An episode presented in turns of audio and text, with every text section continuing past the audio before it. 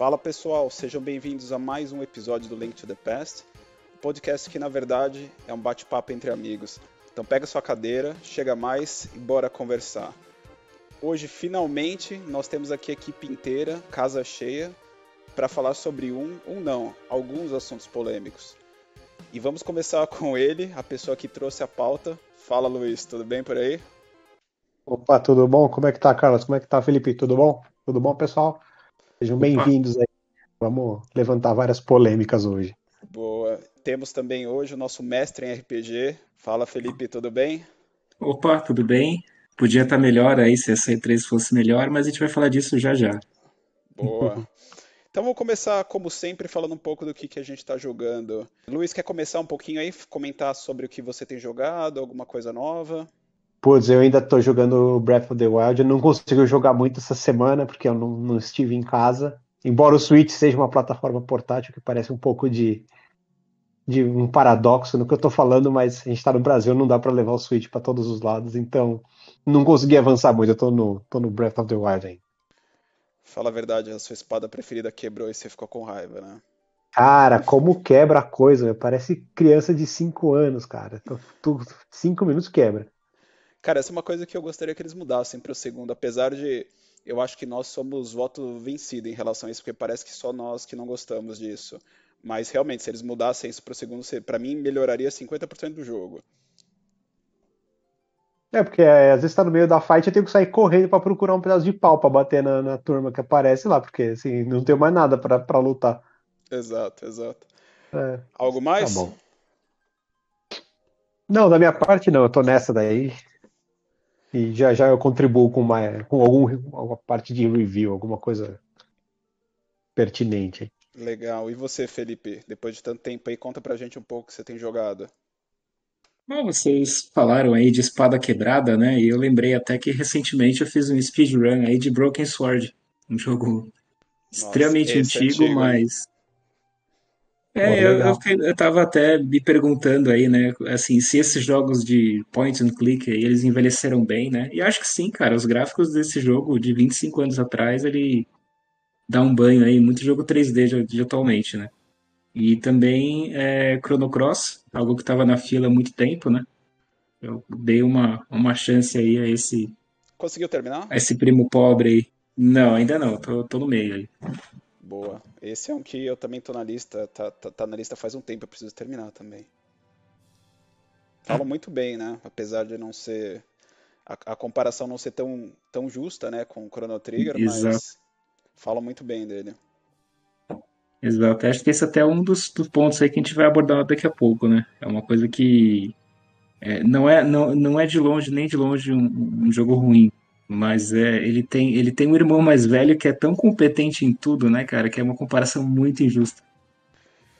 E uma coisa engraçada desse jogo, eu não sei, obviamente você deve estar rodando em emulador também, né? Cara, ele tem vários bugs com alguns emuladores. É difícil você conseguir rodar ele 100%. Às vezes é algum glitch gráfico, às vezes é algum glitch de som, às vezes a velocidade fica zoada. Isso me incomoda bastante. Eu acho que é, esse é um dos motivos que eu não, não terminei ele ainda, porque sempre tem algum problema.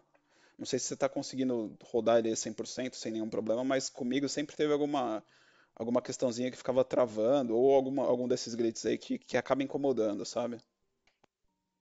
É, por enquanto tá, tá, tá ok, né? Eu acho que, assim, ele, ele inovou em muitas coisas, né? Em relação ao seu, ao seu predecessor aí, né? Então, eu acho que é, é, nem todas as mudanças elas, elas, não, elas não foram sutis, vamos dizer assim, né? Ele, ele não manteve muito daquilo que fez sucesso no seu, no seu título original, né?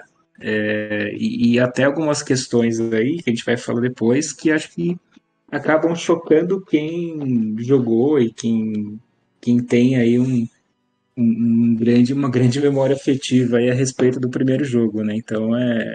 Mas se você fosse jogar ele, se ele chamasse qualquer outra coisa, né? Tipo, é, jogo do cara, jogo do menino, sabe? E não chamasse, tipo, o sucessor de Chrono Trigger, ele seria muito bom, sabe?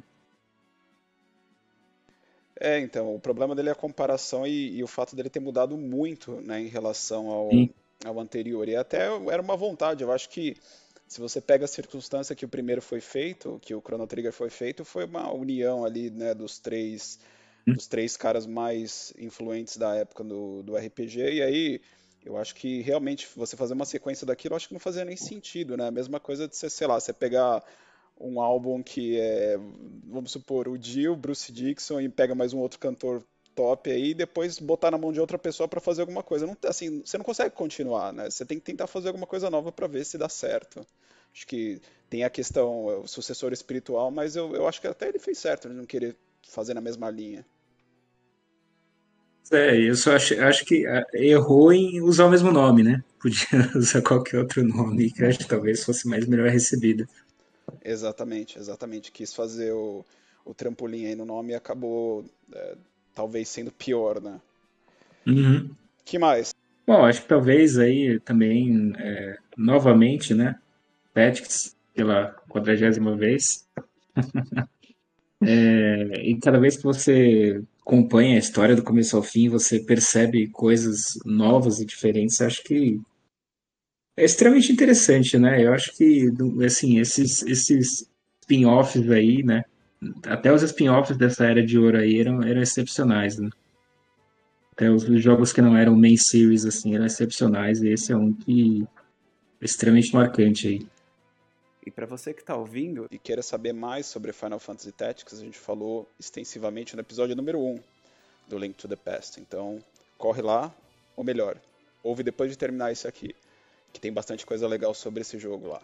Bom, do meu lado, eu estou fazendo um, é, uma viagem de 34 anos. Eu estou jogando o Final Fantasy 1 e estou jogando o Final Fantasy VII, o episódio da Youth, o Intermission, o remake, que saiu. Um saiu em 87 e o outro saiu esse ano, né? É, é legal você ver a diferença das coisas, né? Um é gráfico de, de Nintendinho, né? Os bonequinhos super pequenos, é um grind pixelado. Fest, é pixelado, um grind fest absurdo. Cara, é engraçado, né? Porque você pega esses RPGs antigos eu gosto muito, né? Eu não tenho muito esse negócio de, apesar de obviamente gostar de jogo gráfico bonito, etc, mas para mim não é um driver do que, que eu gosto de jogar, né? Então, aí eu acho legal também os, os personagens pequenininhos, mas o problema é que a jogabilidade é muito diferente de hoje em dia, né? E eu tava até pensando um paralelo, eh, não sei se vocês já pensaram nisso, mas antigamente, como os jogos eles eram assim em estrutura relativamente curtos, eles tinham que fazer alguma coisa para durar. Né? Então você não podia, sei lá, terminar o jogo em uma hora. Tinha que ter um replay. Então o que, que eles faziam? Eles aumentavam o nível de dificuldade. Então, por exemplo, esse Final Fantasy 1, eu estava até falando com o Felipe esses dias, que, cara, você sai da primeira cidade, se você não tomar cuidado, você morre na primeira luta. Tipo, é bizarro, assim, você tem que ficar lutando e voltando na cidade para curar, porque o negócio é insano. E para você ir para qualquer lugar, você, assim, é luta atrás de luta, é negócio. Você tem que ter paciência, você tem que gostar, porque senão não, não rola. E aí, em comparação com os jogos de hoje em dia, como eles fazem para segurar o, o, o, jogador na questão de tempo de jogo, né? Os jogos de hoje em dia não são difíceis, a maioria não, a maioria não é difícil, né? Então o que, que eles fazem? Eles colocam aquele monte de side quest bosta que ninguém tem interesse, que você tem que ficar levando peixe pro tiozinho lá 300 km para frente, depois volta, busca a caixa, depois volta, leva a cenoura, depois volta, leva, sabe? Então, Ou matar os ratos. Exato. Então eu acho que é, é uma substituição desse, é, vamos assim, encher linguiça, né? Os caras enchem linguiça de maneira diferente hoje em dia. Mas é engraçado você ver essa perspectiva. E aí você vai pro Final Fantasy VII Remake, essa, esse episódio da Yuffie, cara, graficamente o negócio é insano. Tá, tá rodando no Play 5 com todos os, os penduricários possíveis, é, é animal, mas é legal ver essa diferença, né? Como, como as coisas evoluíram tanto em 30 e poucos anos e, e quão diferente a gente tá. Sim, sim, e, e acho que até é, o 1 ele é, ele é meio que um e é até impressionante que ele tenha dado certo, né? Porque ele não tem. É, quase. Ele tem uma história, mas, tipo assim, os personagens não têm uma história. Você escolhe entre quatro classes de personagens aleatórias e você sai jogando com elas, né? Como se fosse um Baldur's Gate, assim, né? Não, é pior que você tem que dar Mas um nome você... para os quatro personagens e ele não, não, não, gera nome randômico, né? Então, não. Eu coloquei não. os nomes. Bom, vocês devem imaginar o tipo de nome que eu, devo... ah, que eu coloquei, bom, né? É. Eu tenho um é, repolho assim, né? maluco. Né? É. história do 1 é tipo. Como eu já vi, acho que num, num site que, que fazia esses comentários sobre o Final Fantasy, né? Ele, ele dizia que a história do 1 é quatro heróis buscam o poder do, do cristal para para afilar algum dinheiro e pegar a onda do Dragon Quest, né? Essa é a missão do, dos heróis, né? É bem... Não tem, uma, não tem uma história, os heróis, né? Só tem uma história de fundo e você vai navegando aquilo, né? E o que vai dando a graduação aí do jogo é a dificuldade das telas, né? Você vai avançando conforme o jogo te, te permite, né? Em termos de dificuldade. Mas não tinha é, grandes histórias de personagens construídas, né? Como você vê, sei lá. Já começa a partir do 2, né? Mas já do 2, 3 em diante e, e, muito mais a partir do 4 aí, né? Exato, é, eu acho que era um jogo muito mais baseado na estrutura de luta, de você montar seu personagem, que na época, se você for pegar os, os RPGs antigos, tipo Ultima, é, etc., era muito isso, né? Não sei se vocês jogavam mais aqueles RPGs antigões de computador. Uhum. Assim, cara, era basicamente você montar, que é um pouco também do RPG de mesa, né? Tem a história tudo, mas o legal é a criação do personagem, etc, as lutas, então... Mas é legal é ver... o próprio Skyrim, né? Que é um jogo super recente, né? Você faz tudo do jeito que você quiser e sai por aí fazendo as coisas, né? Você tem um cenário de... Mais ou menos recente o Skyrim, né? É, vai fazer 10 anos agora. Nossa. Em novembro. É, minha cabeça é recente, né? é porque eles relançam para a cada 15 dias eles lançam em algum é. lugar novo. Daqui a pouco você vai ter a geladeira com que tem a tela lá, touchscreen rodando Skyrim. Sim. Falando nisso, o Luiz é um dos maiores fãs de Skyrim que eu conheço, se não o maior. Putz, eu gosto bastante, cara. Eu joguei já N vezes Skyrim. E aí quando eu comprei o Switch também, eu já tinha jogado Skyrim pelo menos umas oito vezes, aí eu comprei de novo o Skyrim pro Switch, e aí eu jogo de novo no Switch. Cara, é muito bom. Skyrim. Uma pena que eles anunciaram o 6, né, o Elder Scrolls 6, mas data de lançamento é a Deus dará, né? Inclusive vamos comentar um pouquinho no próximo tópico da E3 da Summerfest que o próximo jogo da Bethesda não é o Elder Scroll, né? Então. O Star. Como é que chama? Starpoint, né? Starfield. Starfield, é. Exato. Então, cara, pra gente que, que gosta, vai ficar, vai ficar esperando um pouco mais. Então, e aliás, que... a data de lançamento é, é, é 11 do 11 22 que eles deram, né? Exato. Eles gostam dessa data. Exato. Então vamos para a próxima parte, então, para a gente comentar um pouco sobre Summerfest, a E3, entrar nas polêmicas aí do que foram essas apresentações, nossas opiniões, etc.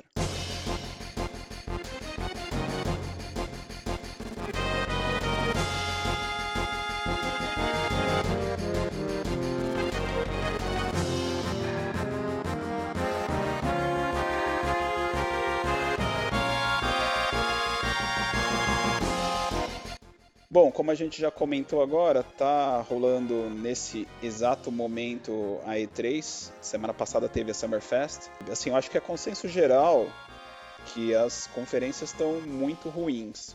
Começando pelo Summerfest, talvez a única coisa grande ali que, que apareceu foi o Elden Ring, que é o próximo grande jogo do, do estúdio da, da, da From Software, né, que fez uh, a, a série Souls, Demon Souls, Dark Souls, Bloodborne, Sekiro. Então esse jogo eles estão fazendo, colocar entre aspas a parceria, né, com com o Martin do do Game of Thrones. Eu acho que ele ajudou os caras a criarem o um mundo. Os jogos anteriores já estava fácil o suficiente, né? Exato. Aí eles chamaram o cara para complicar um pouco. Eu acho que deve ter um pouco, um pouco mais de morte nesse, nesse jogo, né? tá, abre a caixinha, corta seu dedo fora. Exato. Não, cara, o, a minha experiência, assim, eu, eu, eu sou um pé para lá, um pé para cá em relação a esses jogos, né? Porque assim, eu gosto de alguns e eu odeio outros. Então, por exemplo, Demon Souls eu gosto, Dark Souls eu acho ok, Bloodborne eu gostei muito, mas o Sekiro para mim é assim, não dá para jogar, cara, é um nível de dificuldade que te irrita absurdamente, né? Mas enfim, vamos ver se se puxa mais pro lado. Eu achei, achei o mundo interessante, não sei se vocês conseguiram ver uh, os trailers ou o trailer, né? Mas eu achei o mundo interessante porque traz um pouco mais de fantasia medieval, parece uma um pouco uma mistura do Dark Souls com Bloodborne. E além disso, deve ter a questão de ser um pouco mais aberto, deve ter uma, um, um pouco mais de habilidade, não sei, vamos ver o que, que eles trazem. O lançamento é no começo do ano que vem. Eu não sei se vocês chegaram a ver, se vocês têm interesse pelo Elden Ring, porque eu acho que foi o maior da, da Summer Festival, acho que foi o único jogo grande que eles apresentaram.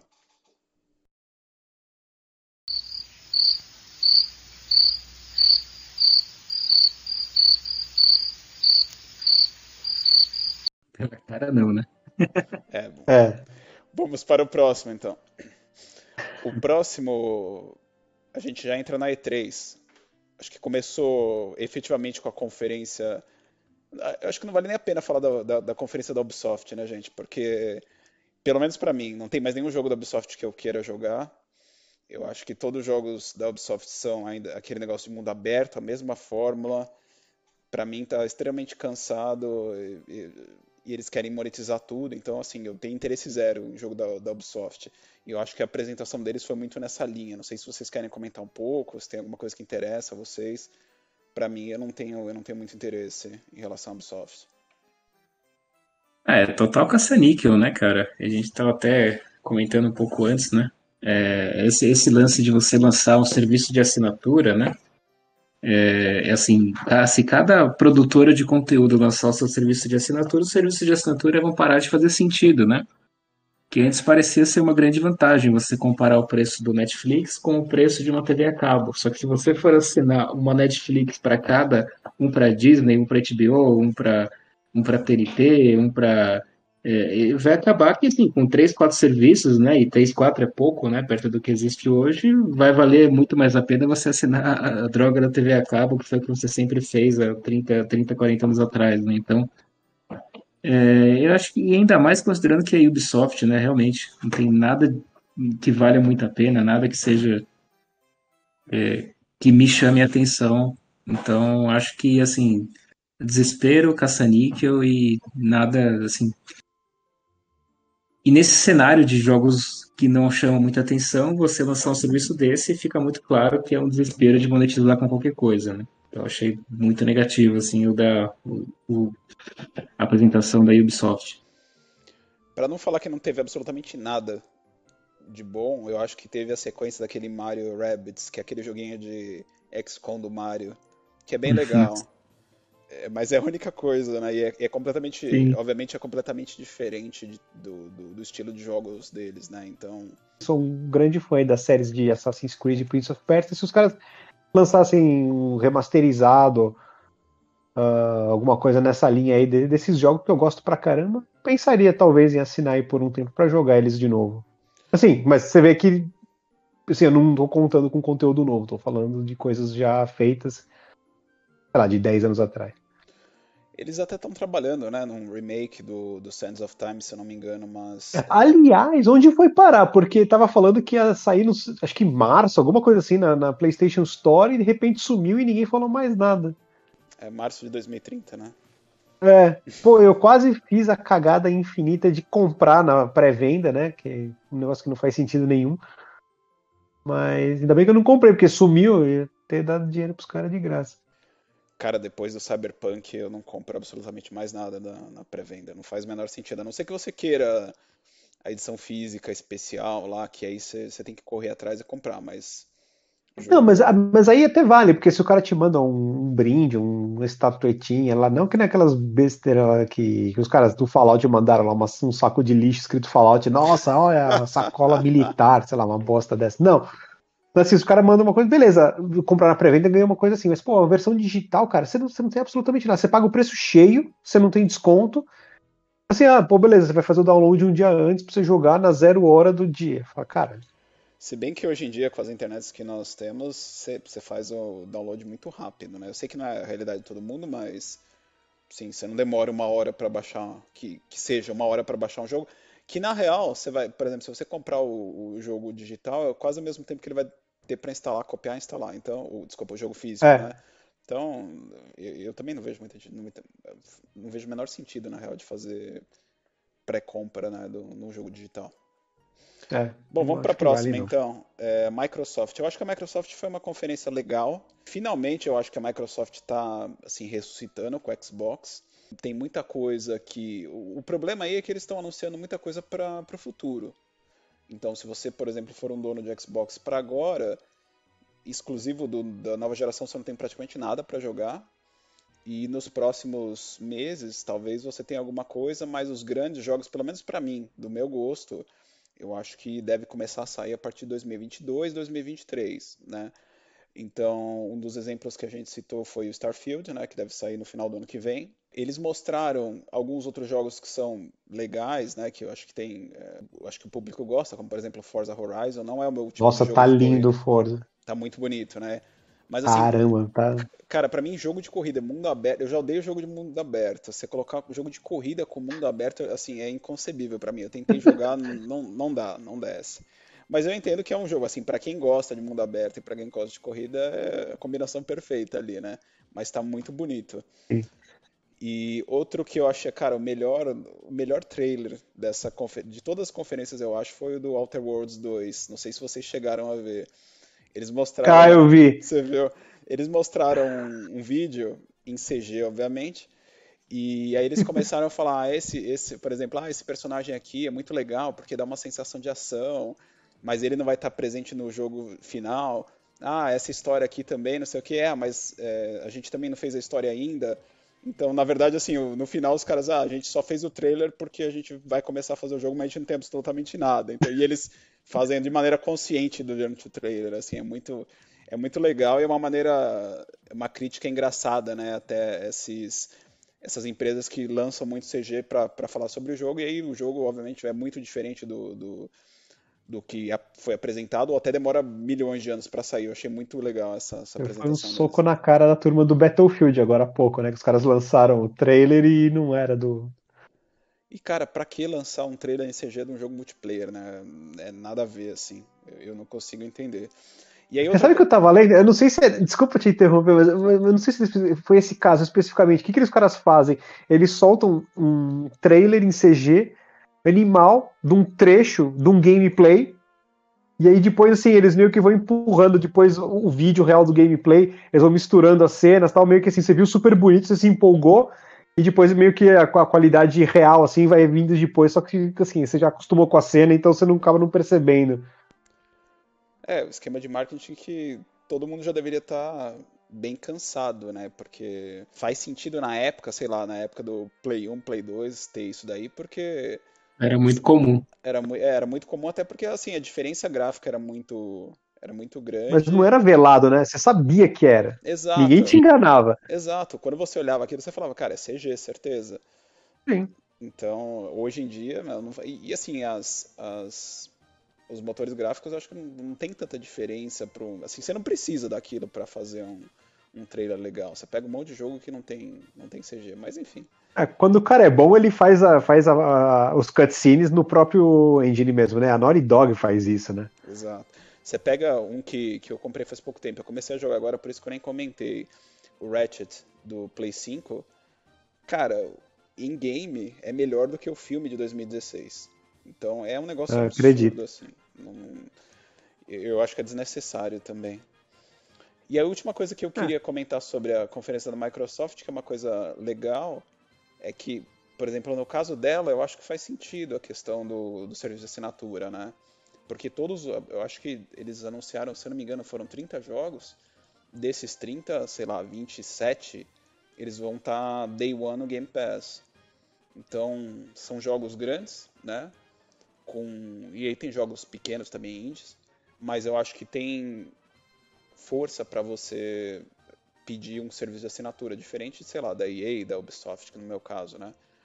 É, hum, então, então hum. acho, acho que nesse caso acho que faz sentido, né? E aí você tem que fazer aquela, eu acho que a gente já discutiu em outros em outros episódios aquela questão de, ah, você tem que olhar, na verdade, o quanto você quanto vale a pena. Eu acho que cada cada pessoa tem um, um julgamento individual disso daí, né? De quanto que o serviço vale a pena para ela mas eu acho que é um serviço que tem um apelo um pouco maior, ou muito maior do que, por exemplo, da Ubisoft. Ah, eu acho que até, parando para ver nome a nome, até, até mais que até a PlayStation Plus. Exato, exato. E, e cada vez eu acho que tem a. Acho que vai ficar melhor, né? Porque a Bethesda vai começar a lançar os jogos, aí você tem a Obsidian também, que é bem forte, você tem os Halos da vida, então, assim, acho que é um serviço de peso. Vamos ver o que, que a Sony. O que, que a Sony faz. Aí vamos pular então para. Eu acho que a Capcom a gente não precisa nem comentar, porque foi uma conferência. Não teve nada, foi horrível. Eles passaram 20 minutos falando sobre qualquer coisa que eu nem sei o que, que é, e a única coisa interessante foi que eles mostraram uma foto que vai ter um DLC do, do, do novo Resident Evil. Aí a, a da Bandai Namco, que foi quase agora, assim, foi ridículo também. Eles mostraram um jogo, uma entrevista com um jogo que ninguém queria saber. É, vou comentar agora da Square um pouco. Cara, da Square foi, pessoalmente, eu acho que o Fê compartilha da opinião. É triste, é triste, porque eles passaram, eu acho que foi uma conferência, se não me engano, de 40 minutos. Eles passaram 25 minutos falando do jogo do Guardiões da Galáxia, que parece até legal, mas, cara, assim, os, quem é fã da Square não vai lá para ver isso, né? Os caras podiam ter feito 5 minutos e, e, e pronto.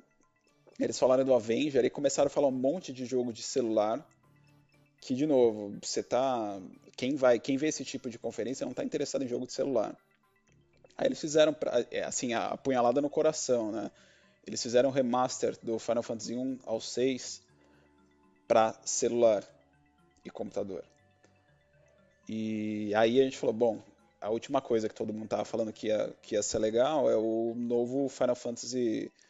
Tinha um rumor que eles iam lançar um novo Final Fantasy junto com o Team Ninja, que fez o Ninja Gaiden, aquele Neo, que era meio no estilo de ação, etc. Então eles anunciaram, mas cara, horrível, assim. O jogo, graficamente, parece um jogo de Play 3, aquele jogo de começo de geração de Play 3. Os personagens não têm absolutamente nada a ver com Final Fantasy. Meu, o personagem principal é um brother, tipo, de camiseta, assim, camiseta meio rasgada. Parece que o cara saiu do, do Velozes e Furiosos e foi virar o Guerreiro da Luz, tá ligado? Tipo, é, é absurdo, mano. É uma tristeza. Eu até baixei a demo aqui para jogar, assim. Tem, tem alguma coisa legal lá dentro, mas, cara, é muito ruim o jogo, sério. Não, não dá, é, é, muito triste. Não sei, Fê, se você tem é, alguma é... coisa a lamentar aí, não é nem comentar, lamentar. Manda ver. A lamentar é, é sempre, né? Assim, há 20 anos, né? Uma empresa que, que viveu a era de ouro aí nos anos 90. É, tá vivendo há 20 anos de remakes, né? Alguns jogos ela já fez três ou quatro remakes dos mesmos jogos, o que é assim, é, é assim, é, é, é, muita cara de pau, né, para uma empresa. E ela vive desses remakes, né? Remake Sports, aí lança para celular, aí lança uma versão para Game Boy, lança uma versão para e vai levando, né? Assim, é, tem jogos que já tem três, quatro remakes, que é uma vergonha, né? E agora eles anunciaram que vão fazer um remake para celular de jogos que são justamente dessa era de ouro, né? Inclusive um deles que é o, talvez o remake, o remake decente mais aguardado aí seria do 6, né? É, é, é, assim, claro, tem o 7, né? Que um, foi assim, foi um espanto para a época, né? É, e todo mundo esperava, até pela expectativa, desde o do lançamento do Play 3, né? É, que fosse feito algum tipo de remake com gráficos melhores. É, e agora tá saindo aí um jogo, né? O remake, a primeira parte já foi aí, com gráficos extraordinários, jogos realmente extraordinário. É, e só que assim, né? O forte do set, né? O que gerou tanto apelo do set era uma, era uma história muito bem construída, muito bem narrada, muito bem feita, personagens muito bem construídos, um universo muito bem construído, uma narrativa, tudo muito envolvente, etc, né? E em termos de história, narrativa, personagens, o 6 está no mesmo nível. E, e assim, e, e, e, foi um jogo que foi feito para aquela geração de 16 bits ainda. Então, assim, é, é, é, e o 7 conseguiu dar uma profundidade maior à história porque os gráficos permitiram isso, né? Dar um peso maior na história que com 16 bits, com aquele gráfico de desenho, pixel, né? Você não conseguia, né? Transmitir uma, uma, aquele peso da história como você consegue reproduzir com, com as CGs, né? É, com alguns, algumas escolhas de, de cenários, em, em, de cenários texturizados e etc. Né? É, então, o 7 conseguiu, com a tecnologia, dar o peso que, a, que o 6 queria ter. Então, é, em termos de a diferença entre o que o 6 poderia ser com o que ele foi, é, e considerando que o 7 poderia ser o que ele foi, acho que a distância do 6 é ainda maior. Então o remake do 6 feita num nível, né? Talvez não, não precisa nem exagerar tanto, mas feita num nível do remake do 7, ele, ele tem assim um potencial para ser é, é, um jogo assim, é, putz, é, eu acho que ele poderia ser um dos melhores jogos aí do ano aí se ele fosse lançado. E nunca esteve nem nos planos, né? Fazer alguma coisa com o 6. E agora eles lançam, ah, vamos fazer o remake do 6. Entrei correndo para ver lá. É uma porcaria de um remake para celular para ganhar mais um dinheiro aí, caça-níquel total. É, então, é assim. Se é para fazer remake, né? Tem muitas opções disponíveis ainda para fazer o remake direito, né? E o 6 é um fortíssimo candidato e vamos torcer aí para que um dia, né? ou, eles, ou eles voltem a fazer, né? Grandes ter uma nova era de ouro com novos jogos, ou que pelo menos faça o remake dos jogos certos, né? O remake certo do jogo certo. Cara, eu vou te falar que, sendo muito sincero, eu até tenho um pouco de medo de os caras fazerem um remake do 6, porque se você for pensar aquilo que a gente falou um pouco do Chrono Trigger, né? Os caras que fizeram não necessariamente estão lá, o Sakaguchi não tá lá mais. Você vê que a visão dos caras da empresa já mudou muito. Eu fico com um pouco de medo de mexer no negócio que a gente acha tão bem feito, assim, até a mesma coisa, por exemplo, o remake do Chrono Trigger. Se os caras fizessem exatamente o que foi a história, não sei se hoje em dia ficaria bom, porque a maneira como você conta a narrativa hoje em dia é diferente. Assim, eu acho que fica estranho você transpor aqueles bonequinhos pequenininhos para um cenário 3D e contar a história da mesma maneira, né? Naquela época tinha muito de você interpretar as coisas porque você não conseguia ver, você não tinha é, tecnologia e ferramenta para contar a história. Hoje em dia é tudo contado, você não precisa imaginar nada, você está vendo, né? Você está ouvindo. Eu fico até um pouco de medo de, de, eles colocarem a mão nisso e estragar o jogo. E aí, se for pensar em coisas novas, assim, é, tem coisas que eu acho que podem ser boas ali saindo da Square, mas os caras não mostram. Eu acho que o que, o que acontece com eles é que eles estão em, em, total é, dissonância em relação a, aos, ao, ao, que os fãs querem, ou que a gente espera da, da empresa, ou a gente está completamente errado, né? Porque, por exemplo, ah, eles estão fazendo o Dragon Quest XII, que, meu, todo mundo quer ver, né? É o Final Fantasy XVI, que eles anunciaram ano passado. Acho que a gente até assistiu a conferência juntos, Luiz. Conferência do, do, do Play 5. Falaram que ia dar novidades esse ano, não falaram, não mostraram mais nada. Aí tem um outro projeto que, tão, que, que eles mostraram lá um comecinho que parece bem legal, que é aquele Forsaken. O que eu quero dizer, tem coisas lá que parecem ser legais, mas os caras dão foco para outras coisas. Parece que eles são uma empresa japonesa tentando se transformar numa empresa americana, ou uma empresa ocidental. E aí eles estão perdendo um pouco esse, esse feeling né, que eles tinham no passado, que apesar de eles, eles fazerem sucesso no, no Ocidente, era mais porque as pessoas gostavam daquele jeito dele, não que eles estavam tentando ser mais ocidentais, né? Então, sei lá, é, é triste. Não sei, Luiz, tem algum comentário aí em relação a. Bom, é que eu não sou um grande entusiasta da, da série Final Fantasy, então Assim, o que, eu, o que eu acabo pensando quando você fala essas coisas, eu acabo lembrando bastante daquela conferência da Blizzard que o cara anunciou, não, o Diablo, puta, todo mundo Diablo, Diablo, não, mas é para celular, pô, até o cara levantou e falou, pô, isso aí é aquela brincadeira de primeiro de abril, né? Parece, cara. Aí meio que, pô, cara, é verdade, assim, quem gosta, quem tá esperando, quem, quem pô, quem vai comprar, se o cara co cobrar quanto quiser, com certeza vai comprar essa turma que é muito, muito fã, pô, você tá jogando um balde de água fria na turma, né? Então, assim, a não ser que o cara realmente entregue um negócio fora do normal, cara, não tem como, você tá fadado a se decepcionar. E, e é o que a gente tá falando até no último episódio, é, você tem jogo de celular, cara, a mecânica vai ser aquela, é loot box, é pay to win, é a porcaria do, do dia, compra o diamantezinho, que ao invés de jogar 10 horas, você compra o diamantezinho por 10 dólares e e você ganha o nível, ou ganha a espada, ou ganha qualquer katsu lá que o cara ofereça. Exatamente. Pode isso. não ser, mas, mas, é, mas quando eu vejo jogo de celular é isso que eu penso na hora. Não, e até achei legal você ter citado a Blizzard, porque para mim a Blizzard ela tá passando pelo um momento muito parecido para mim, né, com, com a Square, mas é, do outro lado do mundo, né? Porque você pegar a Blizzard, ela tá, deu uma patinada ferrada aí nos últimos jogos, né? É, ela, eu acho que também ela tá um pouco tentando achar o que, que o público tentando se comunicar ou entender o que, que o público dela quer, né? Eu acho que essas, essas produtoras elas ficaram muito, o olho está brilhando muito por essa questão de loot box, por essa questão de é, live service, né? É, é, por não só também essa questão de gacha, enfim, você monetizar de outras maneiras. E aí eu acho que perderam um pouco a mão em relação ao que, que os, os fãs querem. Mas enfim, eu, eu, não, eu acho que talvez seja uma tendência aí da, da indústria a gente está um pouco deslocado. Talvez a gente que é um pouco mais velho, a gente não consegue gostar ou se acostumar com isso.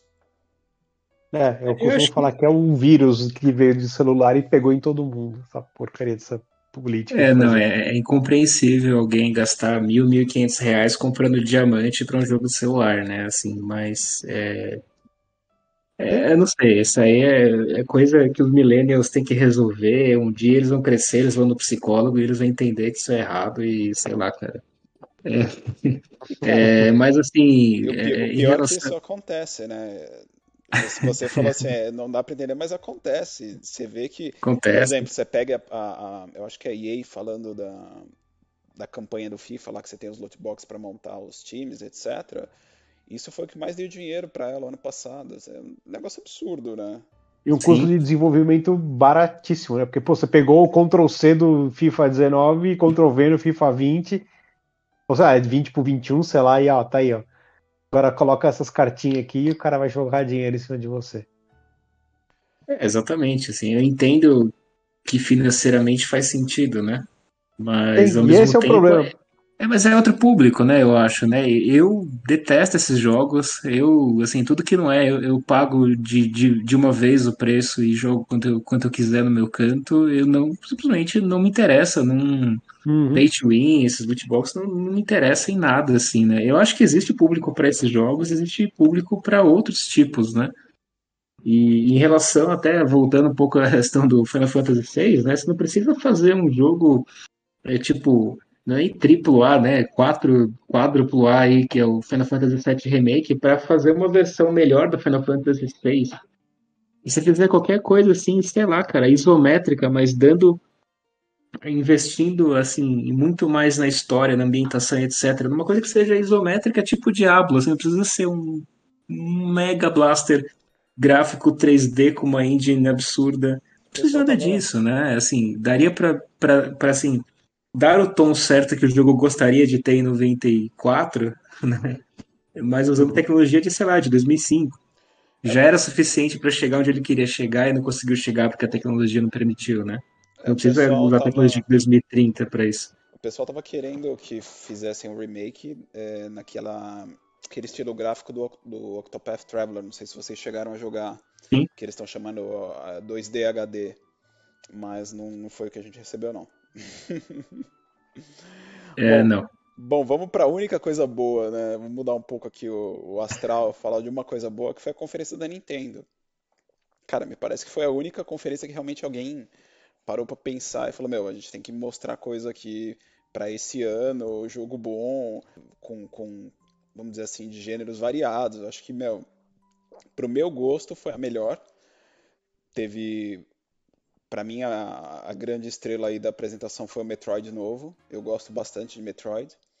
Então, teve o Metroid Dread, que é em 2D. Eles não anunciaram o Metroid Prime 4, infelizmente. Falaram que não, não vai ser dessa vez. Isso daí vai sair quando a gente estiver na, na, na, terceira geração já.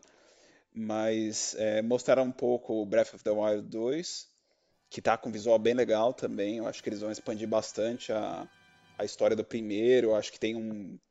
É, se você olhar do ponto de vista de, de, de construção de mundo, eles colocaram agora para você viajar aí pelo céu, né? Para você ter essa interação um pouco com o céu, porque eu acho que no primeiro não tinha muito isso. Lembra um pouco até do Skyward Sword, que, que vem o remake dele agora em julho. Esse daí eu devo pegar. Então, assim, tiveram outros vários jogos legais, né? Que eu tô comentando aqui só dois que, que foram os, os highlights para mim mas eu acho que foi a melhor conferência de longe. Eu acho que a Nintendo está super forte. Esse ano continua forte, né? Então acho que quem tem o Switch é o. Tirando a Sony, que ela não participou, mas eu acho que também tem bastante jogo esse ano que deve sair, tem tido jogo legal. Mas eu acho que a Nintendo tem entregado é, consistentemente jogo bom. Acho que não tem, dizer assim, seca de jogo no, no Switch pra, pra gente. Eu, eu pelo menos estou super feliz com o que eu vi hoje e não sinaliza o, o final né, do, do hardware, né? Já não, não fica mandando, ah, olha, vai sair um Switch 2 aí da, que a sei lá, seis meses, um ano, assim. Tipo, não, o cara fica divulgando conteúdo, isso é legal. É, Principalmente e... eu comprei faz pouco tempo. E se você for pensar, ainda tem bastante coisa na frente, né? Então tem o Breath of the Wild 2 que vai sair em 2022, né? Que, conforme eles falaram. Uhum. Mas você não sabe quando é 2022. Pode ser final do ano, né? De 2022. É. Normalmente soltam holidays, né? Que aí é mais pro final Thanksgiving e Natal. E aí você tem o, o próprio Metroid Prime 4, que está prometido, tem o Bayonetta 3, então assim, tem aquele joguinho da Square que esse era um jogo que eles podiam ter comentado, não comentaram, aquele Project uh, Triangle Strategy, não sei se vocês chegaram a jogar. É um Final Fantasy Tactics uh, atualizado para o visual do Octopath Traveler. É bem legal, tem a demo na, na, na Nintendo Store. Então assim, eles mostraram, tem bastante coisa para sair para o Switch, então cara, eles mostraram que para agora tem bastante coisa e para o futuro tem bastante coisa. Então, super, super boa a apresentação deles. Sim, carregou nas costas. Então é isso, vamos pro nosso tópico principal aí do dia, que é a polêmica que o Luiz trouxe ah, para a gente discutir hoje. Vamos quebrar pau agora.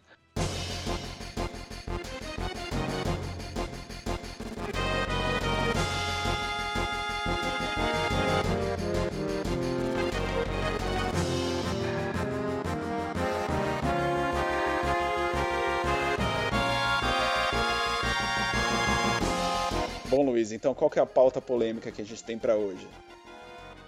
Hoje nós vamos. Não, não é ranquear, mas nós vamos falar sobre os piores jogos que trazemos na memória aí.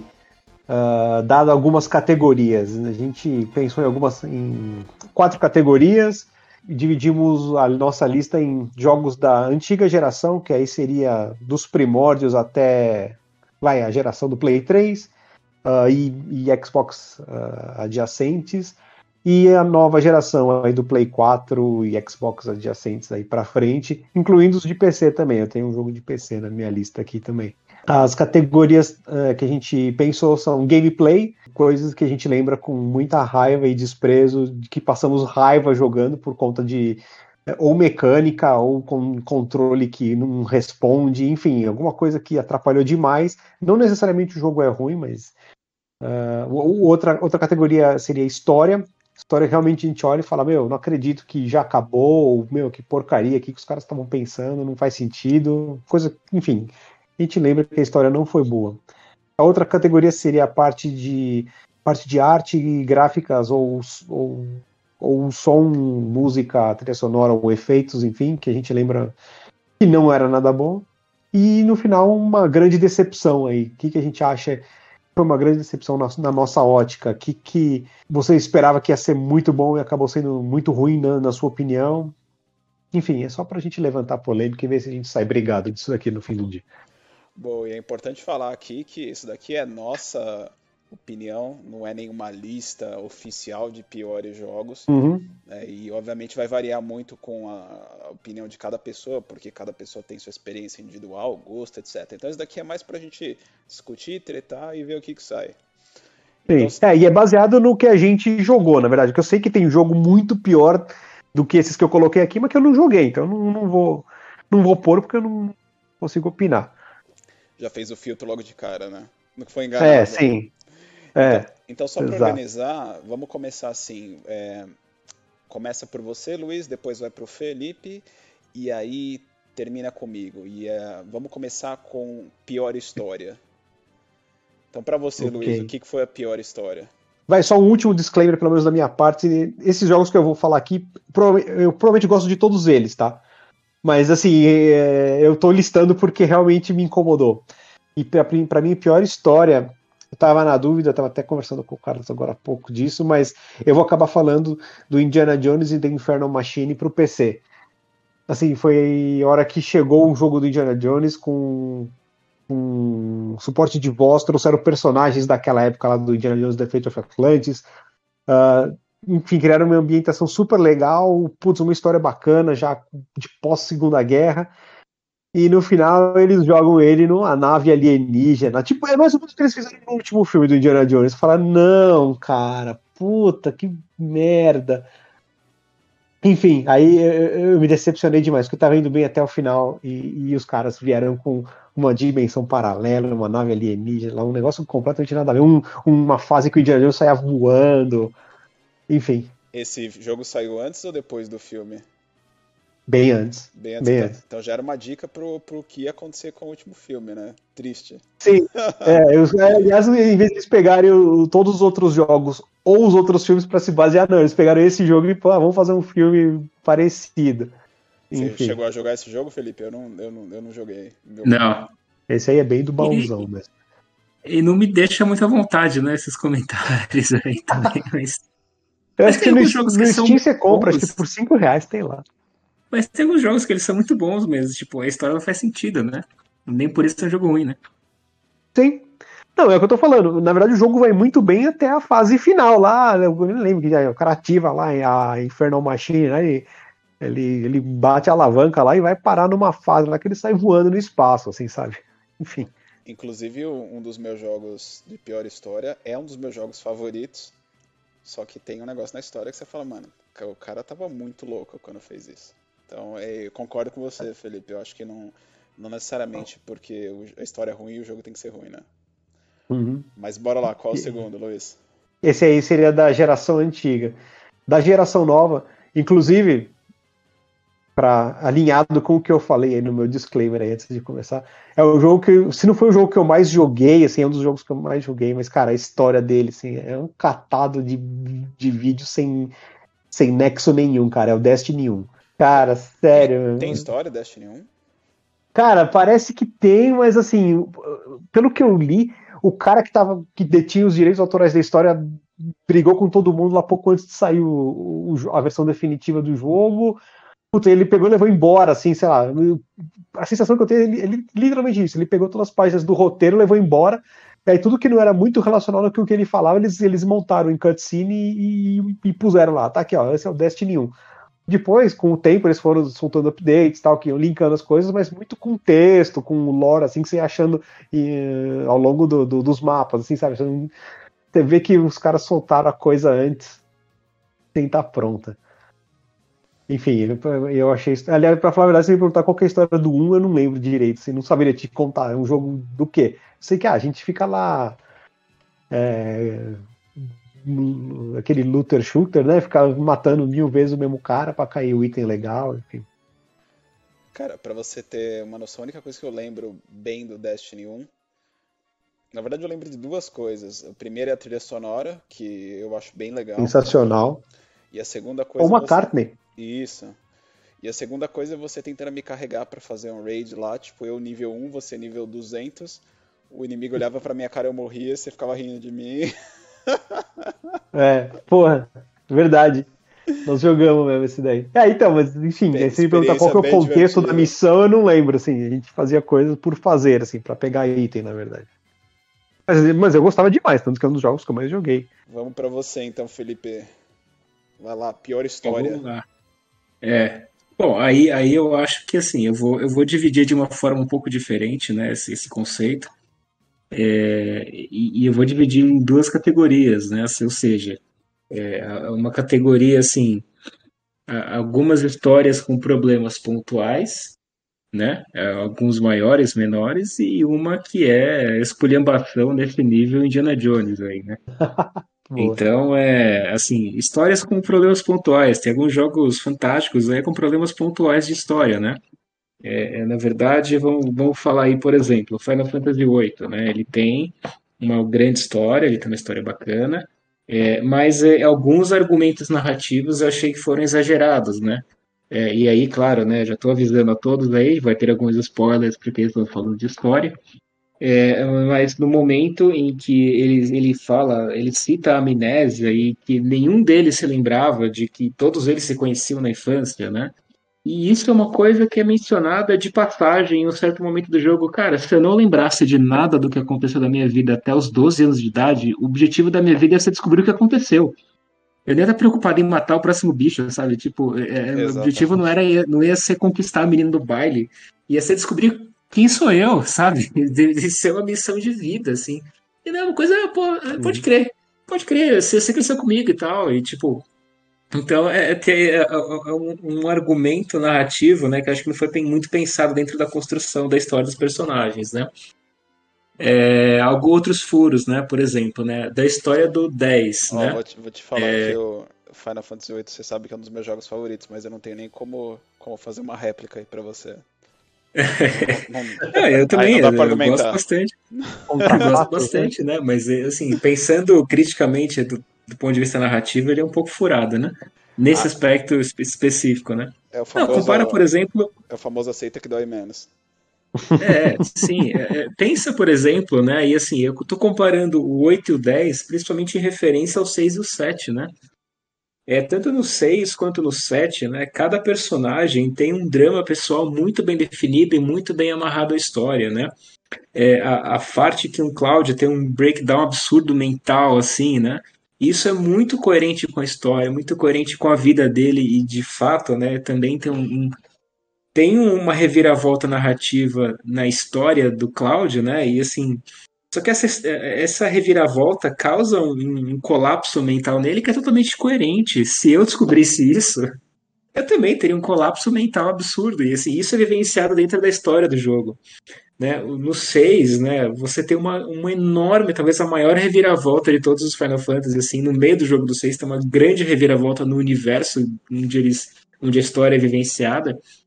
E essa grande reviravolta causa um grande impacto em cada história individualmente, cada história individualmente é narrado o impacto de cada personagem sobre essa grande reviravolta. E tudo isso é muito bem amarrado na história, então é, é assim, e depois você passa ali pro, pro 8, tem esses buracos, né? É, e, e assim, você chega no 10, que também é um bom jogo, né? Mas tem algumas coisas assim, a impressão que eu tenho no 10 é que eles é que os personagens ele tem, eles têm assim maturidade emocional de uma criança de 4 anos de idade. Porque você lança umas bombas assim e a pessoa fala: "Beleza. Ah, que coisa, né? Que beleza, tem tem, tem chocolate aí, tipo, assim, é, é, eles vão vivendo a história como se aquilo não fosse nada, é uma, uma mega reviravolta na história assim, né, a respeito da sua narrativa de quem levar. você é. E a pessoa é meio, ah, deixa a vida me levar. E, e, e aí chega no final, né? É, é, é você tem lá é, o, quem é o, o, chefão, né, etc. Né? Desde o começo do jogo você já descobre que, que o cara do mal, na verdade, é, é, é e aí spoiler, claro, né? É, o pai do personagem principal que está incorporando o Sim lá, que é o monstrão e tal. Mas na verdade não é bem ele que é o monstrão, né? Ele tem umas questões ali e o cara do mal mesmo é o tal do Yu Yevan lá. E, e, cara, sério que um cara daquele tamanho, que é o pai do Tidus, não consegue dar um cacete num besouro, velho? Que, assim, durante o jogo você mata bichos muito piores que aquele besouro, cara. Então, é, assim. Todo é, mundo é macho é, até a barata sair voando, né? Até a... É verdade. Acho que esse é o mote do jogo, né? É. Todo mundo é macho até a barata sair voando. Então, é, é assim, esses são é, pequenos furos aí, né, nas histórias que você fica pensando, pô, é, acho que não foi, não fez, a história não colou direito, apesar de no geral ser um jogo bom, um gameplay legal, é um jogo que entretém, você pode facilmente ficar 100 horas jogando esses jogos, eles são bons, mas eles têm esses pequenos furos aí que frustram um pouco quem é muito ligado na história, né? E, e, aí você tem do outro lado, né? O, segundo jogo que eu ia comentar, né? A segunda série, na verdade, que eu vou comentar, entra mais na categoria da esculhambação total, né? Que é a Mass Effect. Que é assim. Você vai construindo aquela história, cada escolha importa, né? Do, do 1, cada escolha importa do 2, cada escolha importa do 3, cada decisão que você toma afeta totalmente ali é, é, e aí, tipo assim, para isso desembocar num final que, tipo assim, é exatamente igual, é só tem, tipo, o final verde, o final vermelho e o final azul. Mas é exatamente o mesmo final, quer dizer, só Cara, pintaram de colorido lá o final. Esse é famoso, tipo, assim, essa, esse jogo tava na minha lista também, então vamos falar junto dele. Sim. Eu vou te falar que Mass Effect, assim, foi uma crescente, né? O, o primeiro eu gostei muito, o segundo eu gostei talvez um pouco mais, e o terceiro, tipo, eu achei animal, assim. Cara, eu tava viciado nesse jogo até chegar no final. Eu tava achando, tipo, maravilhoso Exato. o jogo até chegar no final. Porque no final eles fazem um negócio meio, tipo. Meio que como o final de Matrix. Do último filme Matrix. Que é, tipo, cara, você entrou no loop ali, vai todo mundo se fuder e vai rebootar o universo e é isso aí. Daqui tantos milhões de anos. E na época que eu joguei, só tinham. Hoje em dia eu acho que eles fizeram uma outra versão do final. Eu acabei nem, nem, nem olhando, porque para mim o final o que importa é o que Eles soltaram um patch, sim. Mas, eu... mas pelo que eu vi, não melhorou muita coisa. Eu não, não joguei, eu nem, mas eu li. Eu nem vi, cara. Mas assim, é uma cagação de, de, de, de, regra assim no final que você fala, mano, que porra é essa? Tipo, não, dá para explicar. porque Nível Lost, né? Porque em nenhum momento do jogo. É, nível Lost, porque em nenhum momento do jogo, até a, no terceiro você já começa a olhar e falar, hum, tem uns negócios estranhos aqui, que, que, que, que é isso, né? Ele começa a dar umas dicas aí você fala, pô, mas, cara, foi muito bem no primeiro no segundo, não é possível, os caras vão cagar no pau no terceiro, né? Desculpa o francês aqui. Mas esse. não, sem brincadeira, na hora que terminou, eu olhei assim pra tela e falei, mano, não é possível isso. Tanto que eu nunca mais joguei. E pior que é um dos. Assim, a trilogia é um dos meus jogos favoritos. Eu vou comprar assim que possível a, a trilogia remasterizada pra ter, porque eu não tenho mais, né? Mas, cara, o final terceiro, pelo amor de Deus, velho, que porra é aquela, cara? Assim, não, não, não dá pra entender. Tudo que você fez, ah, não serve pra nada, não importa pra nada. Vai todo mundo morrer, rebuta aí, volta aí daqui, daqui depois tem outra história. Você fica, oi? É, não sei se você ficou com a mesma sensação, Felipe. Ah, é exatamente essa. É exatamente essa. E você, você ainda tem o um trabalho, né? Porque você pode começar jogando dois ou do três, né? Mas o interessante é você jogar o primeiro, carrega o seu save pro segundo, e você faz todos os trâmites no segundo, carrega o seu save pro terceiro, né? Então você vai vivenciando aquilo do um, do dois, do três, considerando que assim, pô, no final eu fiz tantas escolhas diferentes, do tipo destruir uma raça ou não. É isso né? que eu falar, Aniquilar, cara, né? tem, você tem opção. É, foi um dos primeiros jogos que eu vi isso, cara. Assim, até o próprio Elder Scroll, Fallout, eu não lembro de você. Eu, vai, no Fallout tem um negócio de você destruir lá o town com a com a Megaton. Com a, Megaton, mas eu acho que é diferente nesse nesse no Mass Effect esse, essas escolhas elas te dão um impacto um pouco mais forte, porque tem uma narrativa junto, né? Assim, tem uma narrativa pesada junto. Tipo, ah, meu, você pode escolher extinguir uma raça. Né? E se você não escolher, uhum. se você escolher não fazer isso, depois ela te traz um benefício, tipo, entre outras coisas, né? Tem várias decisões aí no jogo que são super legais, importantes, etc, para chegar no final, tipo, três pontinhos. É isso aí. Depois dessa aí, acho que não tem nada pior, né? Então, a gente pode seguir aí. Cara, eu preferia que saísse uma pessoa da tela com um taco de beisebol e desse na minha cara do que ter que ver aquele final, mano. Sério. O negócio é ruim, né? O outro. É, não, é decepcionante. O outro que eu trouxe aqui, na verdade, eu tô colocando como. Eu tô trazendo um, mas eu acho que dá pra expandir a série inteira. Talvez o primeiro jogo da série tinha até alguma, alguma lógica. Mas aí depois virou um negócio muito louco que, que é o Kingdom Hearts 3. Cara, eu joguei o jogo, sem brincadeira. É sorrir a cena, porque você não entende absolutamente nada do que tá acontecendo. É um invadindo o corpo do outro, que fala com o outro, que ressuscita não sei quem, que volta pro passado, que vai pro futuro, que vem pro presente, que aparece o Mickey, o Pateta, depois o Mickey sumiu, o Pateta sumiu, não sei o que. Você fala, cara, que. Aí eu parei no meio do caminho e falei, deixa, Puta deixa... bagunça, né? Aí eu parei no meio do caminho e falei, tá, deixa eu tentar entender isso aqui, né? Aí eu vou olhar no YouTube, cara, tem um, assim, vídeo para você conseguir entender a história, é um vídeo de 3 horas. Nossa. Aí eu falei, não, senhora. não vou assistir um vídeo de 3 horas, né? Eu peguei um vídeo de uma hora para assistir. Aí eu tentei assistir. Eu terminei o vídeo entendendo menos do que estava acontecendo do que quando eu não tinha assistido. Aí eu, eu cheguei à conclusão e falei, meu, vamos, vamos jogar é legal jogar com, com, com o Pateta, é legal jogar com o Donald, então vamos fazer isso porque a história não, não rola, cara. E, e para mim o triste é que o cara que fez essa história é o cara que hoje em dia tá, de certa maneira, responsável pelo Final Fantasy, pela, né? Pela Receita é, Federal, né? Pra fazer imposto de renda. Cara. Não, é, é, é, bizarro, cara. Tipo, não sei se vocês chegaram a jogar o Kingdom Hearts, mas o, o terceiro fecha com chave de ouro, assim que você fala, mano, o cara que fez isso daqui, ele tava eu acho que ele começou, tentando falar sério agora, eu acho que ele começou a tentar explicar muitos eventos, eu acho que ele se perdeu e virou um negócio completamente alucinante, assim, eu acho que não, não, não, não tem nem explicação.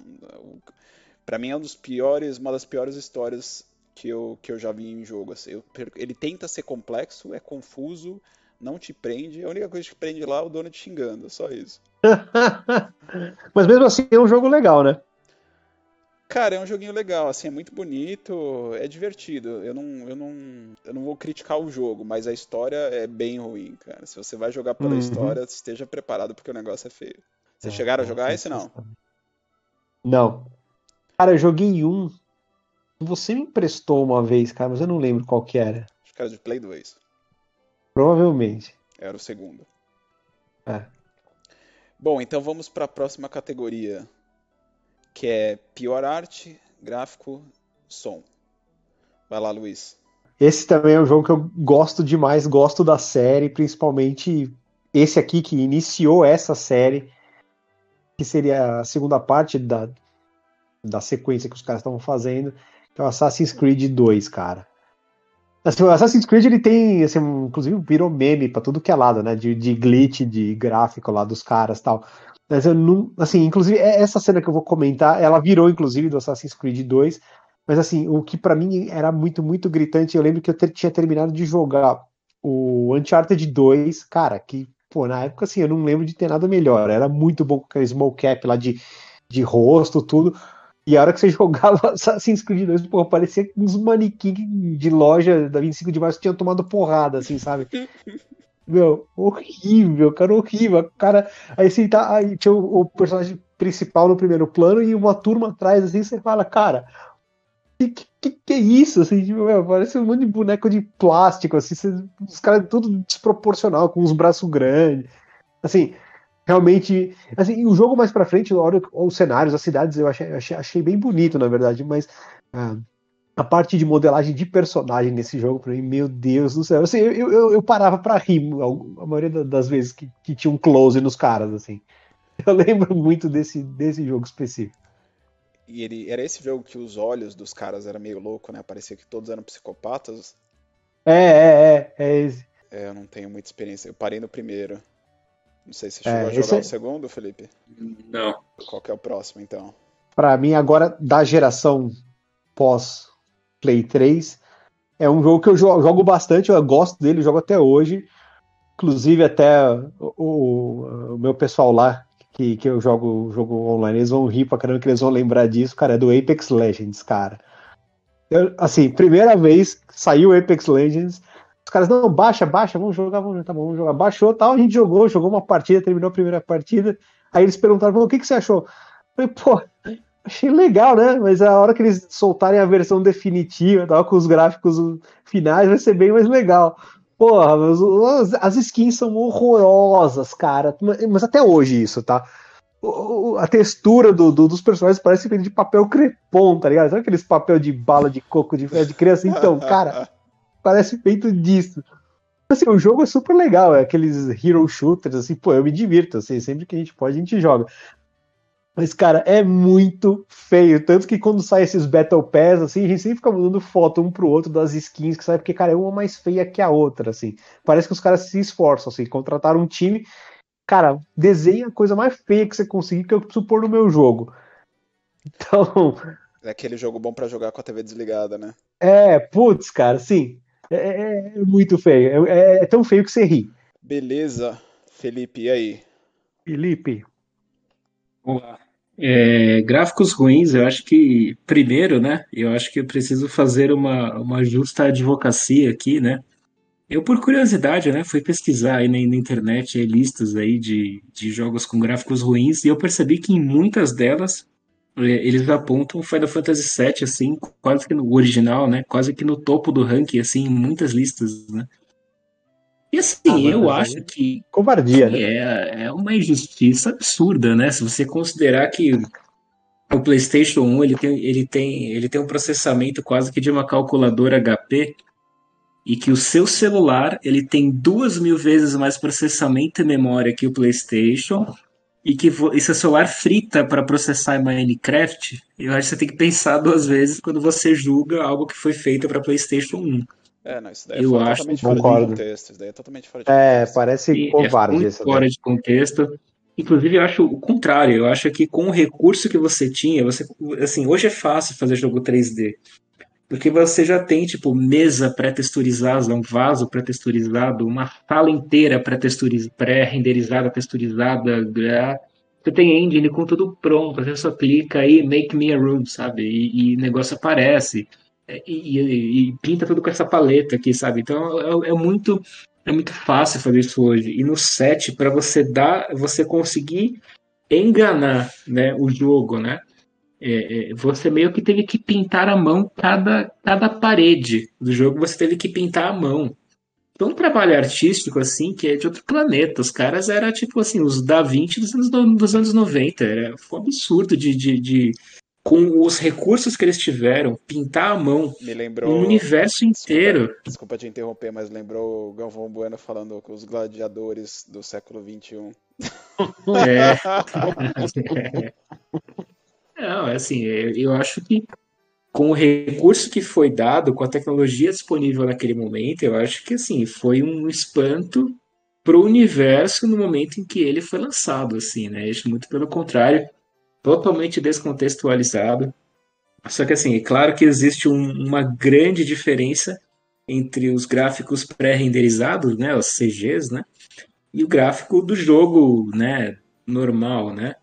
Mas considere, né, que o PlayStation tinha um megabyte de RAM, um mísero megabyte de RAM, acho que é, a sua calculadora de bolso abastecida a bateria solar aí deve ter umas 10 vezes isso, né? Então é, é absurdo, né? A diferença é, é, assim de potencial gráfico que o PlayStation tinha, etc. Então eu acho extremamente injusto, né? E sobre gráfico ruim mesmo de verdade, né? Eu acho que mesmo considerando a época, tem alguns jogos que assim, ele- ele- eu acho que eles foram feitos para ser feios pelo contexto do jogo. Mas eu sempre achei assim tão desagradável o gráfico que, que eu sempre me afastou do jogo, do gênero, de tudo. Que é o, o, o- tanto o Wolfenstein original e o Doom original. Principalmente o Doom original. Cara, tinha um gráfico tão horroroso que eu falo, tudo bem, é que é um monstro, cara, mas. Não precisa, assim. Tem tanto monstro boni, ma- mais, muito mais bem desenhado do que isso, cara. Pelo amor de Deus, cara. Assim, Tem me pareceu que era uma tosqueira Tem tanto tão monstro grande. charmoso por aí, né? É, olha É Pokémon ficar com aí, né? vontade de meter bala, pô.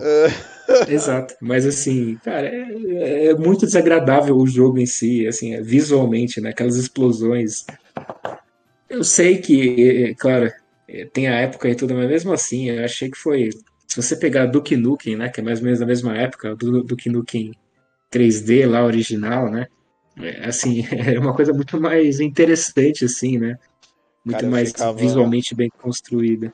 Esse, o Doom e o Wolfenstein, eu ficava extremamente desorientado jogando. É impressionante, assim. Uhum. Eu não- eu não- era uma combinação do, entre aspas, né, que não era 3D, mas desse pseudo 3D com gráfico feio, cara, era um negócio bizarro. Eu jogava 5 minutos e eu já tava com vontade de gorfar já.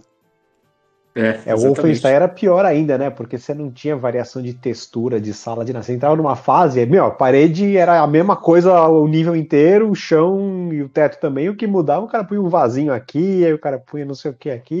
Não, é absurdo. E como que a galera conseguia jogar aquilo, cara? Tipo, fala, mano, como que você sabe qual sala que você tem que entrar, o que que você tem que fazer, né?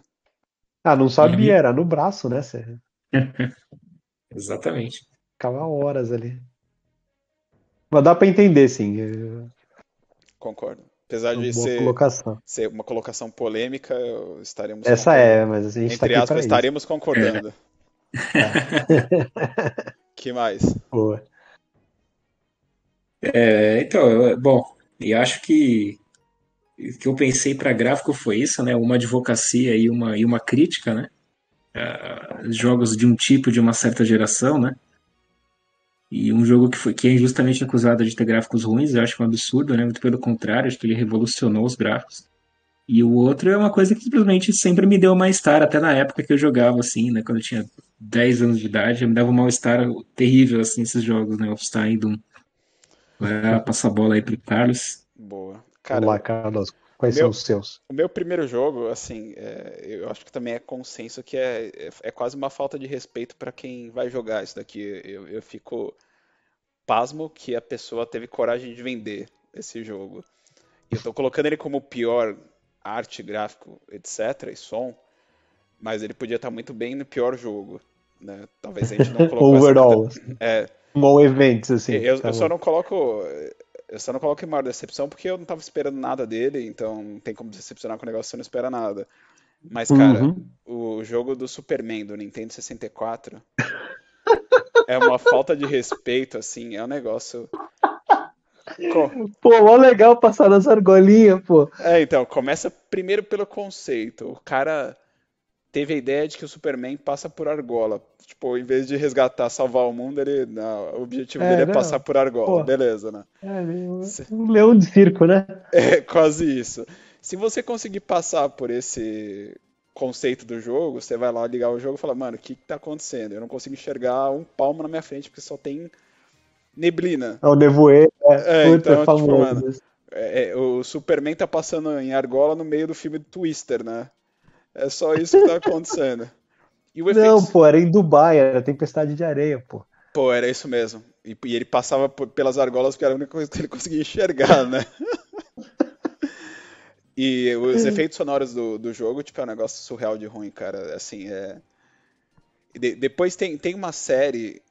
Tem, algum, tem alguns vídeos na internet sobre a história desse Superman. Assim, se você não tiver absolutamente nada pra fazer e quiser ver uma coisa trágica, de novo, não dá pra saber quanto que é verdade, né? É o, o responsável pelo jogo contando um pouco por que, que o jogo é ruim né, que ele teve várias discussões aí com, com a detentora do- da franquia, mas enfim, eu acho que não- no, no fim do dia, eu, eu acho que é um dos piores jogos que já foi lançado, assim, é um negócio É, surreal. esse que você falou é um benchmark de ruindade, né? Esse daí é famosíssimo.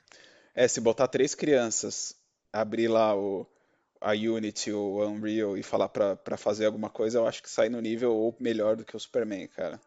É Tá, é surreal. certeza. O outro, eu vou colocar como, assim, eu, eu- nesse daqui eu vou, eu vou colocar ele nessa, nessa categoria porque tinha muito peso em cima dele. Eu acho que na época, quando o Play 3 saiu, eu acho que tava todo mundo querendo que o Play 3 mostrasse um pouco do poder gráfico.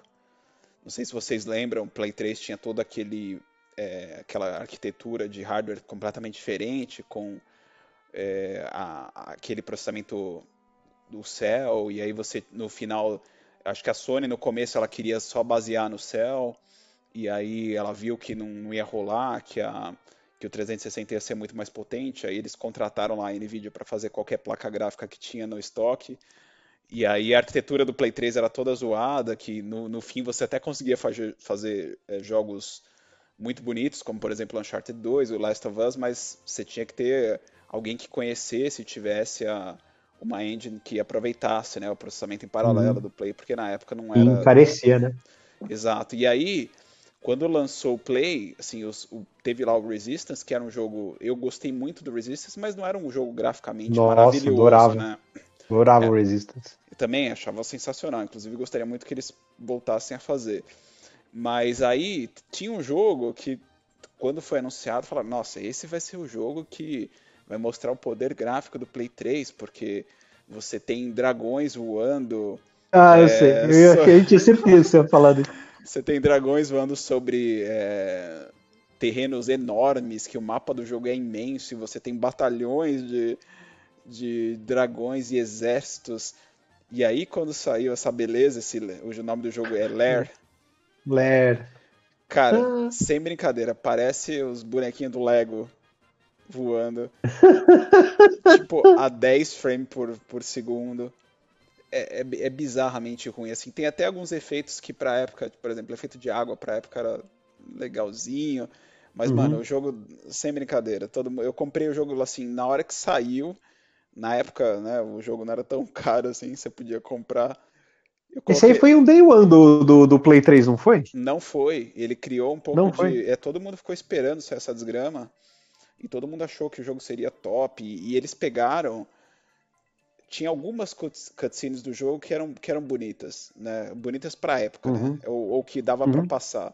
E aí os caras fizeram uma montagem lá que na hora que você olhava, eles pegavam aquelas cenas específicas que, que dava pra enganar que o jogo era bonito, né? Uhum. E aí na hora que saiu, cara, era, era bizarro, porque além da. Isso daqui pode até ir na, na categoria de pior jogabilidade também, porque você tinha que Eu- jogar com aquela Eu ia te perguntar agora. É. você tinha que jogar aquela, só podia usar no. no Six Axis, né? Mano, e tipo, o dragão parecia que tava bêbado, velho, porque você virava pro lado e ele ia pro outro. Tipo, Nossa tinha- senhora. não, era, era- raiva. esse era bizarro, cara, assim. E não tinha como, como jogar de outro jeito, né? Ah, não, desliga o Six Axis e põe no, no, no- no direcional pra eu controlar, né? Não, eles, eles, eles fizeram um patch depois parece que a Sony fez uma puta uma pressão neles para que eles lançassem usando o 6X, né, o sensor de movimento. Ah. Eles não queriam, eles queriam dar suporte, mas eles queriam é, usar a jogabilidade normal, né? Uhum. Parece, e assim, fazendo um pouco de justiça aqui, parece que quando lançaram essa, essa, esse patch até que ficou melhor a jogabilidade, mas cara, eu, eu, não, eu não resisti até lá não, eu tentei jogar. E assim, o jogo, o jogo além disso, o jogo tinha vários erros de, de continuação, assim, sabe que o negócio que me incomoda demais, cara, é quando você tá jogando, de repente passa por uma cutscene, e aí de repente volta, você, você tá fora de contexto, você não sabe o que tá acontecendo e fica O travando. cara tá com um sabe? copo de café na mão, de repente o cara só volta. É, e não, Quase e- um episódio dos Simpsons, né? Tomando um chapéu, aí sobe o chapéu. é tipo isso, e, e- e o jogo fica toda hora tirando o seu controle. Então, é um É. negócio meio cortado, assim, sabe? Esse jogo é muito, muito feio, cara, é muito ruim. Sério, não dá. Então, esses são. Sabe, você falou, eu lembrei, tinha um da Sony que, mas o jogo era bom. Mas tinha só uma parte que você era obrigado a usar o 6X, que era aquele Heavenly Sword, lembra? Muito bom. Você tinha que guiar uma porcaria de uma flecha pra acertar um cara específico lá na multidão, você tinha que desviar dos outros. Puta, que raiva. O jogo era bom. Eles deviam ter deixado tacar o controle em vez da flecha, né? Porque puta raiva passar daquela parte, cara. Verdade, cara. Nossa, dava raiva. Aquela parte tinha que tentar várias vezes. Mas o jogo em si eu gostava bastante. Inclusive é do. É do time que fez o Hellblade, né? Que agora Uhum. virou first party da Microsoft. Bom, então vamos lá. Pior gameplay, esse promete. Vamos lá, Luiz. Pior gameplay, eu, eu tava contando pra vocês antes da gente começar a gravar, não vai ser surpresa. Não é muito polêmico também, cara, mas assim, eu guardo um ódio todo especial, cara. É o Pro Evolution Soccer 2008, cara. Assim, é, te- te irritar a inteligência artificial, os controles, cara, era feito, era feito pra você passar nervoso. Era, era coisa assim do nível de você recuar a bola pro goleiro e o goleiro ficar olhando a bola entrar no gol, assim. Cara, era extremamente irritante. Extremamente irritante. Inteligência Você não conseguia- da Marvilha, né? Não, e o controle, cara, você não conseguia fazer um lançamento, cara, assim, 100% do lançamento com bola alta que você mandava, 100% era fora. Ninguém pegava, ninguém pegava. Você só podia tocar pelo chão e ainda assim os caras se embananavam. Cara, eu fiquei muito, muito irritado com esse jogo. E, e o idiota era eu, né, que eu ficava tentando jogar toda hora e ficava passando nervoso. Então esse daí entrou pra minha lista, cara. É, jogo de futebol tem experiência zero. Mas eu sei que o Fê curte, né? Você gosta bastante, né, Felipe? Ou gostava? Olha, até, até que sim, viu? Assim, pior que teve uma época, né, principalmente Play 1 ali, que realmente é, teve, teve uma geração boa ali, né? Começou lá Uhum. com o, o Winning Eleven, né? Que era, acho que era, eram times, times da J-League, né? Era, E saiu os era mods também- brasileiros, né? É, sim, sim. É, começou lá, lá no, no, no Super Nintendo, né? O Campeonato Brasileiro, né? Aquela... Verdade, né? Nossa. Pra vocês terem uma ideia, acho que o último E jogo é- de futebol que eu joguei, eu acho que o Fê vai lembrar, era aquele Superstar Soccer. Era esse aí, Fê? É, isso daí. Ah, Em cima desse que era feito o Campeonato Brasileiro, né? Que era que eles pegaram um jogo que era de seleções e eles fizeram um mod pirataço, assim, com os times brasileiros, né? Aí você tinha lá o Corinthians, São Paulo, Palmeiras, né? E tinha todos aqueles times lá. É, e cara, e, e aí foi uma, foi uma época, né? Que teve o Superstar Soccer, aí teve o primeiro jogo do, da, da mesma linha, né? Do, do Winning Eleven, né? Que era. Aí tem a versão japonesa, que vai na linha do Winning Eleven, daquilo que ele se tornou, né? Que é do, do, do Eleven mesmo, e aí teve o, a versão americana que saiu lá como Go Storm, que era um, um- um de futebol 3D bizarríssimo, assim, horroroso. eu lembro. Mas aí, mas aí depois eles é, remodelaram e transformaram aquele, aquele jogo que foi feito para J-League, que era muito bom, é, em um jogo né, mais completo aí de seleções e tudo, né? E aí veio, veio o auge do Winning Eleven, aí teve alguns jogos muito bons, né? Nessa época o FIFA era péssimo e assim, Uhum. o que estava dominando ali era o Winning Eleven, né? É, isso é uma coisa que eu não entendi É, até depois, hoje. depois alternou, né? Enfim. Isso é uma coisa que eu não entendi Já- até hoje. O FIFA, hoje em dia, é o melhor, né? Porque na minha na época que eu Aí, aí o Luiz FIFA... vai ter que dizer, né? Porque acho que eu parei lá no 2006. aí. O último FIFA que eu comprei foi o. 17. O último FIFA que eu comprei foi o 17. Mas assim, na verdade, vai, já que vocês perguntaram do FIFA hoje, o que me frustrava demais nesses jogos era o algoritmo de compensação deles no, no modo online. 100% das vezes que você marcava um gol, o cara conseguia vir e marcar um gol em seguida em você. Os jogadores ficaram completamente idiotas, assim, sabe? É, pra ficar dando jogo. É quase o Mario Kart do, do futebol, então. É, sim. Eu meio que assim, você, você marcava um gol, o cara ganhava uma casca azul no, e tacava no seu time. Entendi. Próximo. Tá, esse daqui, ah, esse daqui, esse eu passei raiva. Esse eu não gostei do jogo. Esse daqui eu fiquei muito puto, cara. O Batman Arkham Knight. Com aquela porcaria infernal chamada Batmóvel, cara. Juro, é, é assim, pra você ter ideia, uma, não sei se é a fight final, enfim, é, mas é bem perto do fim. Você tem que fazer uma missão stealth com o Batmóvel e, e matar um, um, tanque de guerra lá que tá lá, enchendo o saco todo mundo. Eu parei de jogar ali, eu falei, não, beleza, realmente sim, eu, eu tô velho, não é para mim. Eu peguei, eu tava emprestado o jogo, peguei e devolvi. Falei, cara, não tem como. Não tem como. É, é, é, é desumano jogar é, com esse Batmóvel. E fazer missão, missão stealth ainda, que normalmente, tradicionalmente é legal pra caramba missão stealth. E ainda com, com Batmóvel, eu falei, não, para. Esse me tirou do sério. Esse eu não vi o final. Todo mundo reclama disso daí, né, cara? É absurdo. Não, e eles lançaram, não, porque vai ser opcional, dá para fazer com e sem, né? Você só vai usar para ir para lá e para cá. E quando você vê, se você não usa, assim, você não tem opção, porque na verdade tem uma cutscene e você já começa a fight dentro, assim, não tem como pular. Preferia matar o tanque de guerra na porrada do que dentro do Batmóvel. Concordo, vai ser ruim mesmo. Bora ah, lá, Felipe. Eu acho que poderia começar aí pelos os próprios jogos de futebol, né? Acho que até nesse eu concordo com você. É, alguns, isso é muito mais crítico que alguns jogos de ação, né? É, e futebol é aquele. É, você joga não só contra a máquina, mas contra colegas, né? Supostos uhum. amigos. Inclusive, a amizade começa no jogo de futebol, né? Virtual. Sim. E, e aí, é, enfim, dá muita raiva, né? Quando você você tá naquela jogabilidade que é irresponsiva, né? Que você é, é, clica aí na a, a, dá os comandos e a coisa não funciona, né? E você fica com muita raiva aí da disso não funcionar, né? Então, esse concordo Sim. plenamente, né? E assim, do meu lado, como o maioria dos jogos que eu sempre gostei de jogar, nenhum deles exige uma, uma jogabilidade muito responsiva, né? Eu vou parar por aqui na questão do gameplay e vou passar a bola pro Carlos aí. Aqui do meu lado eu fiquei com duas coisas que são mais antigas, mas na real, um dos meus jogos, eu vou colocar eles todos junto e falar que é na verdade um gênero, tá?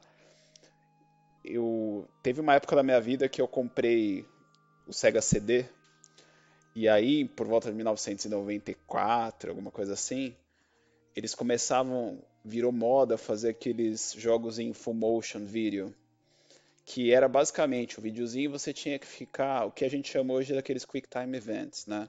Que é o que? Aparece o um negócio na tela e o cara te dá um segundo para você clicar para um dos lados ou apertar algum botão, senão você morre e volta pro começo. E aí com o meu Sega CD veio dois jogos malditos que assim, se eu, se eu, se eu não quebrei a TV de casa foi porque milagre. Um que chama Dragon's Lair. Nossa senhora! Não, sério, cara. Muito... Mano, quem que fez uma porra dessa? Você, tipo, aparecia lá, aí você decorava, você tinha que decorar 700 comandos, né? Porque é decorar, você não tem tempo de... Uhum. Eu, eu, ou eu era uma criança meio lerda, não que eu seja rápido hoje em dia, mas eu tinha relação... Não, eu tinha que olhar na revista. Não dava pra fazer, senão dava game over. Não, era bizarro. Você, tipo, você tava lá no fim, encerrava um comando e já era. Você tinha que voltar do começo. E, tipo, era um negócio muito chato. Tinha esse outro que veio, que, que é um pouco mais, é, vamos dizer assim, desconhecido, é um que chama Tomcat Alley. Não sei se vocês já viram falar, um jogo de, de, de avião, que você é um piloto de caça. E é a mesma papagaiada. Aí você tem que ficar fazendo apertando para cima, para baixo, pro lado na hora que a tela pisca. Cara, sei lá, me, me, irritava. Aí, na época eu gostava muito de Power Rangers, né? Aí eu falei, pô, sai um jogo do Power Ranger. Eu, eu, cara, eu acho que eu tive três jogos do Sega CD, se eu não me engano. E os três foram essas desgraças. Não, eu tive quatro. Tive o Final Fight, o único que prestava. É, aí Final eu falei, Fight era bom. Aí eu falei, pô, eu gosto de Power Rangers, deixa eu pegar esse, esse jogo aqui, dos Power Rangers que saiu pro Sega CD. Mano, era a mesma coisa. Tipo, era, um, era um desenho do Power Rangers, que você tinha que apertar a desgraça do, do botão na hora que a tela piscava, e você tinha um segundo pra apertar, senão você morria. Então, nossa, eu odiava esse tipo de jogo. Tanto que, assim, hoje em dia, quando tem aqueles jogos que você tem esses Quick Time Events, eu, tipo, eu fico extremamente irritado porque às vezes, você, sei lá, você tá viajando, você tá fazendo qualquer outra coisa, o negócio pisca na tela pra você apertar, mano. tipo, porra. E quem né? usou muito isso foi o God of War, né? É, o God of War tinha. Mas então, pelo menos ele tava no meio de um contexto ali que você já tava é, na ação. E, e, e, ele, assim, não era tipo um negócio tão punitivo que você tinha que fazer em um milésimo de segundo, senão você voltava do começo, entendeu? tinha uma dificuldade, Sim. mas não era esses jogos que eu tô te falando, tipo, cara, você não tinha reação. Você tinha que realmente decorar quando o negócio acontecia, porque você não tinha tempo de, de reação, era bizarro. Não sei se, se vocês têm alguma experiência com esses jogos aí que eu comentei. No Dragon's Lair, sim, eu joguei bastante. Assim, nunca nem, não cheguei nem perto da metade dele, eu acho, assim. Tão difícil que era. Na verdade, não, aquela sim. pontezinha do começo já era quase impossível, né? Que, é, eu acho que, que eu só, um dragão. foi o lugar, o lugar mais longe que eu cheguei foi na Passeio da Ponte, só isso. É. É, eu não fui muito mais longe que isso, não. Viu? E acho que esse daí foi um dos até que eu, eu pensei, mas eu falei, cara, tem alguns jogos que, assim, é, para no limite da minha coordenação motora, eu não posso culpar o jogo, né, cara? Porque é um problema meu, né? tipo Dragon's Lair, Prince of Persia, é, assim. É. Tem alguns jogos que, cara, é limite meu, não é do jogo, né? Mas, cara, isso daí você tem que ser praticamente um um ninja para jogar, né, velho? Você tem que pensar mais rápido que o controle tem que, ali. Você tem que ver o futuro, na verdade, é. né? Senão você morre. A, mãe de Iná e o Bruce Lee conseguem terminar o jogo. E, e você vê que, na verdade, um, uma, um troço baseado estritamente nesse conceito fez um sucesso pra caramba, inclusive eu adorava, que é o Guitar Hero, né? Que, que é nada mais um monte de quick time seguido. É que assim, não dá game over quando você erra. Tem que errar pra caramba pra dar game over, mas assim, é mais ou menos a mesma coisa, aperta o botão na hora certa, coordenação. No... É, eu acho que o que pega nesses jogos é, tipo, é o fato de você voltar, você errar um, você volta, né? Uhum, é muito punitivo, sei lá, eu, eu não, eu é. não curti. E aí o outro jogo que, que eu vou trazer aqui também é das antigas. Na verdade, assim, deixa, deixa eu abrir um parênteses aqui, porque, cara, você pode pegar, falando aí em, em, em quase gêneros, né? Se você pegar uhum. qualquer. O jogo que eu vou trazer é um jogo de luta. Mas eu tava pensando aqui, você pode pegar praticamente qualquer jogo de luta do. do não, qualquer não, todo jogo de luta do 64 e colocar nessa lista. Porque, mano, vai ter jogo de. Assim, o, jogo, o videogame tinha três jogos de luta e os três eram bizarramente ruins. Talvez o único lá que era mais ou menos era o Mortal Kombat 4. Mas o resto, velho, puta que eu pariu videogame ruim pra ter jogo de luta. E eu ficava muito estressado porque eu gostava muito de jogo de luta na época. Então. Mas o jogo que eu quero trazer, eu pelo que eu me lembro, não saiu para o 64. Eu acho que saiu para computador. Eu tinha no computador. Primeiro, né? Você cagou logo no start point ali, né? Que é o que? Eu fui jogar ele com o teclado. Jogo de luta com ah, teclado. Se liga. Aí, é... eu comecei a jogar e falei, mano, tem alguma coisa muito errada aqui, porque esse jogo é muito ruim. Eu não consigo fazer absolutamente nada. Demora 10 horas pro cara dar um soco, um chute. Que diabo é isso? Aí eu comprei um controle. Aí eu falei, não, o jogo é ruim mesmo, então não é, não, não é, não é o meu controle. não sei se vocês já, viu, vocês já ouviram falar desse jogo, chama Rise of Robots. Eu ia falar esse, cara. Ah, eu, eu ia falar, não, depois, eu, depois que o CP falar, eu vou comentar um jogo que é igualzinho a experiência que ele tá falando aí, que eu joguei Cara, pro, pro 3DO, Rise of the Robots. É isso aí. é esse mesmo. Mano do céu, que jogo zoado, cara. Puta que eu pariu. Tipo, assim, pensa num jogo de luta que teoricamente tem que ser o jogo mais responsivo possível. Sim. Só que, tipo, cara, você tem um lag ali entre você apertar o botão e o negócio é, ter reação, é tipo, é surreal, mano. É surreal. Tá, eu, eu, já, eu já vi coisas sobre esse jogo. Eu não joguei, mas eu acabei de procurar rapidão aqui. Eu, eu, eu sei que jogo é, já vi vídeos zoando esse jogo. Eu, cara, não, e o bizarro é que, assim, na época que saiu, era todo mundo falando, entre aspas, bem do jogo, porque eu acho que era meio naquela. Ele era um pouco daquele negócio que o Mortal Kombat trouxe, que você tinha os personagens pré-renderizados, mas ele já era no nível acima, assim, né? Então, tipo, era quase o que o Killer Instinct ia fazer depois. Era um negócio surreal. E aí, na hora que você entrava no jogo, você falava, mano, o que, que eu comprei, né? Cara. E pior que naquela época o acesso à informação não era que nem agora. Hoje você vê um review antes do jogo, uma coisa, naquela hora não, você, você vai completamente vendido pra coisa, né? Não, dá e compra, paga full preço cheio, é, chega para jogar. É só esse chá de cocô gelado. É, você tinha esse no 3DO, Felipe? Cara, eu tinha. Eu tinha, na verdade, eu, eu, eu ganhei. Meu irmão ganhou de aniversário, sei lá, esse jogo, né? Mas era, era um terror, assim, né? E, assim, no dia até joguei, assim, pra, pra fingir que eu gostei e tal, né? Pra não fazer aquela desfeita, né, cara? Mas. Por era muito bizarro, cara. É, e o 3DO, o 3DO era, era, um, era, uma geração que era. Ela se propôs a ser muito inovadora, né? O primeiro console aí que usava CDs e tudo. E eles se propuseram a fazer é, jogos é, diferentes, né? Eles tinham aquela, o logotipo deles era real, real, né? É, tudo lá ia ser real, assim, podia ser tipo um filme que você interage com o filme, né? Então tem muitos jogos nessa linha de filme interativo, né? Tem até o Dragon's Lair também para o 3DO e, e, e eles acabaram fazendo tipo algumas coisas bem diferentes do que é feito até hoje, né? até hoje com essa coisa de indie e tal, o indie acaba muitas vezes tentando reproduzir sucessos do passado, ele não tenta ser inovador de fato, na maioria das vezes, né? E o 3DO não, ele foi de mente aberta aí, lançou umas bizarrices, algumas deram certo, outras não, mas era bem diferente do que saía, assim, né? Esse jogo, e... esse jogo fazia jus, então, a propaganda, né? Era real, real shit, né? É, exatamente. É, real pain. É, mas tinha, tinha, tinha um outro que eu, que eu tinha na época, chamava Way of the Warrior, que era, era a trilha sonora do White Zombie, assim, né? É então era. O jogo Pô, era, era, era mais ou menos, ele era ok, assim, né? Mas era legal pela trilha sonora, né? Cara, se eu não me engano, Way of the Warrior, eu não sei se é o primeiro jogo, mas é um dos primeiros jogos da Naughty Dog. Você vê onde Caramba. os caras saíram, né, meu? Não sei se você já viu esse jogo, Luiz, mas é uma cópia de Mortal Kombat, só que é uma cópia, assim, tipo de meu, parece, brega, né? Parece que juntou os caras da feira ali pra. Parece a carreta furacão do Mortal Kombat, sabe? é tipo. Não sei se vocês vão saber, mas a turma que, que nos ouve vai saber. É tipo Paladins pro Overwatch, né? Tem o, o, o, pessoal, o ah, pessoal do Paladins. É isso mesmo, é isso mesmo. É, eu, os caras pegaram todos os personagens do Overwatch e criaram todas as versões genéricas deles. Assim. É tipo isso. É tipo isso. Mas então vamos lá para a última categoria. Maior decepção. Esse daí tem choro. Ah, esse tem. Então vamos lá, Luiz. Vamos lá. Decepção. Para eu falar dessa grande decepção, só vou falar que é uma decepção porque eu estava esperando muito dele. Sim, o Tomba, é, assim, né? A expectativa é a mãe da merda. Então acho que é por isso que. Assim, tem um monte de outro jogo que eu achei ruim, que eu esperava mais tal. Mas, cara, esse daqui para mim Cara, esse machucou, viu?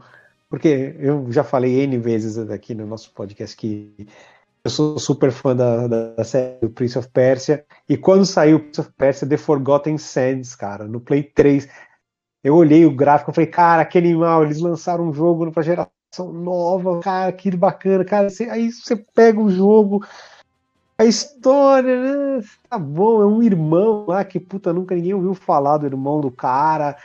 E, meu, as mecânicas, eles, eles conseguiram pegar a, a, pior parte do Prince of Persia 1, a mecânica de, de combate, que não era o forte, tudo bem que foi bem é, revolucionária na época lá, tal, trouxe bastante coisa nova. Só que para mim a mecânica de combate excelente deles era do 2 e do 3. Não, você não tinha dual weapon, cara. Você só ficava assim. Basicamente só plataformando, plataformando, tinha um poderzinho legal lá que você congelava a água, então você conseguia subir numa cachoeira, fazer um. Cara, mas assim. Eu joguei ele até o final esperando ainda que. Meu, cadê a... Cadê o Prince of Persia que eu queria, que eu tava esperando? Não veio.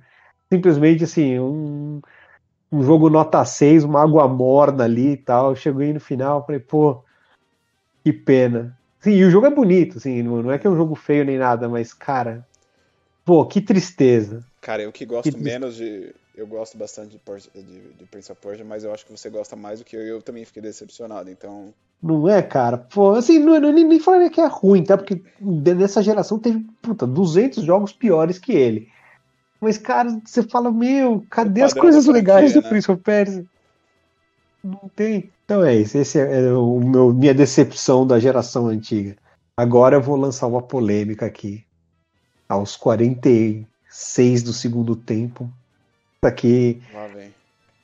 Olha lá. Cara, dessa nova geração, para mim, grande decepção, cara. Que se eu pudesse eu pedia meu dinheiro de volta, mas como eu comprei digital, não tem refunds lá na loja digital. É esse God of War, cara. Mano, assim, não, assim, se chamasse que, que nem você falou agora há pouco, Felipe, se chamasse jogo do menininho, ia ser um puta jogo. Cara, ia, ia ser um dos melhores da geração. Mas eles puseram o Kratos, cara, ou, ou Kratos, como alguns chamam. Kratos. Cara, não, não dá, velho. Assim, quando você põe uma figura dessa, dada a história que você jogou todos, eu pelo menos joguei todos os outros jogos, você cria certas expectativas, cara. Você sabe que o personagem foi construído de uma certa forma, que a história dele de uma certa forma, o comportamento dele é de uma certa forma. E você desvirtua tudo, cara. Tipo, o Katsu lá do, do Cory Barlog, que, que fez os primeiros jogos da série, fez esse daqui, uma coisa que ele falou numa entrevista que eu sempre achei sensacional, ele fala, repara, sempre que o, o Kratos está sempre indo para frente, você começa a apertar indo para frente o direcional, ele está indo para frente. Se você quer voltar, ele não vai de costas, ele vira para onde você está indo e ele vai de frente de novo. Ele é um cara que, que atropela tudo, assim, sabe? É a postura dele. E assim, aí vem todo mundo vem com aquele papinho, amadurecimento, porque o Katsu, velho, ele, ele estraçalhou Zeus, Poseidon, cara, ele ferrou todo mundo, cara. Ele é o deus da guerra, né? Então assim, quando você põe um personagem desse, você cria certas expectativas. Eu, pelo menos, que joguei todos os jogos, eu tinha essa expectativa. E eu achei uma bosta, cara. As primeiras fases, até aqueles, aqueles inimigos mais bunda lá, põe ele pra correr, você tem que correr, sei lá. Pô, você cai, o teu molequinho vem te reviver e tal. Assim, cara, não sei, tal, tal, talvez se fosse uma excelente continuação do Heavenly Sword, assim, sabe? Põe a menininha lá e a irmãzinha dela e ia ser um é puta é muito jogo. mais mas... parecido, né? Se for pensar, é muito mais parecido. E, cara, não é? eu vou te falar que eu eu só não odiei esse jogo porque eu consegui tirar. Eu encarei ele como um jogo novo, sabe? Sem ser God of War. Porque eu também, eu, assim, uhum. se colocar no contexto do God of War, eu também não gosto dele. Eu acho que ele é um bom jogo se você chamar ele de jogo X, sabe? Sim. Histó história do João arrependido, pronto. Mas... Sim, que o Felipe falou, jogo do menininho. Pô, é, tá aí, ó, o então. jogo do menininho. Vamos. Mas, cara, como o God of War, eu até acho que o God of War ele tava numa, num processo já de. Assim, eu acho que tinha muito, muita sequência do God of War, saiu pro 2 pro Play 3, aí depois saiu pro PSP, eu acho que saiu pro Vita, sei lá. Mas assim, tinha muito jogo, uhum. já tava ficando um pouco saturado. Mas até você. Eu acho que eles podiam fazer um reboot da série, mas não precisava assim, desfigurar o personagem no sentido de descaracterizar o personagem, Sim. melhor falando, né? Porque realmente transformar o cara mais forte da história para um cara que apanha nos esqueletos, você fala, meu, não faz muito sentido, concordo. Sim. Então, é polêmico, mas é, é a verdade, é isso aí. Não, pô, sabe, só pra fechar assim, eu tava lembrando agora dos momentos que eu passei raiva. Pô, a hora que você chega naquele lago e tem a serpente lá. Você fala, nossa, vai ser da hora. A hora que eu arrancar a cabeça dessa porra, dessa serpente. Não, cara, ele, ah, obrigado, valeu aí, você me ajudou tal. Aí, aí o brother lá traduz o que o bicho fala, segue o jogo e fala, meu, peraí, como assim esse, esse troço vai ficar vivo aqui? Meu, eu. God of War, cara. Tem que arrebentar o bicho. Não, não aconteceu nada. É, ela tá aí tá, tal. E... É, esse foi. Enfim, essa é a minha polêmica. E você, Felipe, o que, que você manda aí? Eu acho que não selecionei nem dois jogos, né? Mas acho que talvez uma história para falar desse tema, né? Eu acho que é assim. É, é difícil dizer assim, nossa, nunca me decepcionei com o jogo. Mas sim, eu acho que eu me decepcionei muito mais com uma, com essa é, é, é geração, né? Assim, é, principalmente relacionado à Square, né? A gente já falou aí, putz, eles tiveram uma era de ouro, uma obra-prima, duas obras-primas por ano, né? É, assim, começando de é, Final Fantasy, migrando aí pro o 4 tem uma baita história, o, o 5 é legal, o 6, 7 obras-primas, o 8, 9 Aí você tem o Final Fantasy Tactics, é, você tem o Chrono Trigger, você tem o é, é Secret of Mana. É, cara, você tem, assim, e, e, até os jogos nada a ver que eles lançaram, né? Assim, é, é, Einhander, o joguinho lá de carro, lá que se tunava carro. Tem umas coisas, umas bizarrices que a Square lançou nessa época que eram legais também, né? E assim, é muito decepcionante ver, né? É, assim, que até hoje é remake do remake desses mesmos jogos, né? E, e selecionando um aí que assim, eu, eu acho que. E até comentei lá um pouco atrás, né? É, não, é, não é que necessariamente uma decepção, mas é, é, é, é uma subversão de um jogo que era bom e eu acho que essa sequência não tinha o direito de mexer na história original, até porque ela não, não a supera, né? É, o Chrono Cross é um bom jogo, se fosse o jogo do menino tava tudo bem, né? Mas assim, é, e é um, é um bom jogo, vou dizer que é um jogo ruim, né? É, mas assim, aí tem alguns fatores aí que começam a, a me perturbar aí como, como sequência, né? É que, cara, para começar, né, a arte, né, do, do, do, original era o Akira Toriyama, né? Era, era, o, era o Dragon Ball, né? O Dragon Quest, enfim.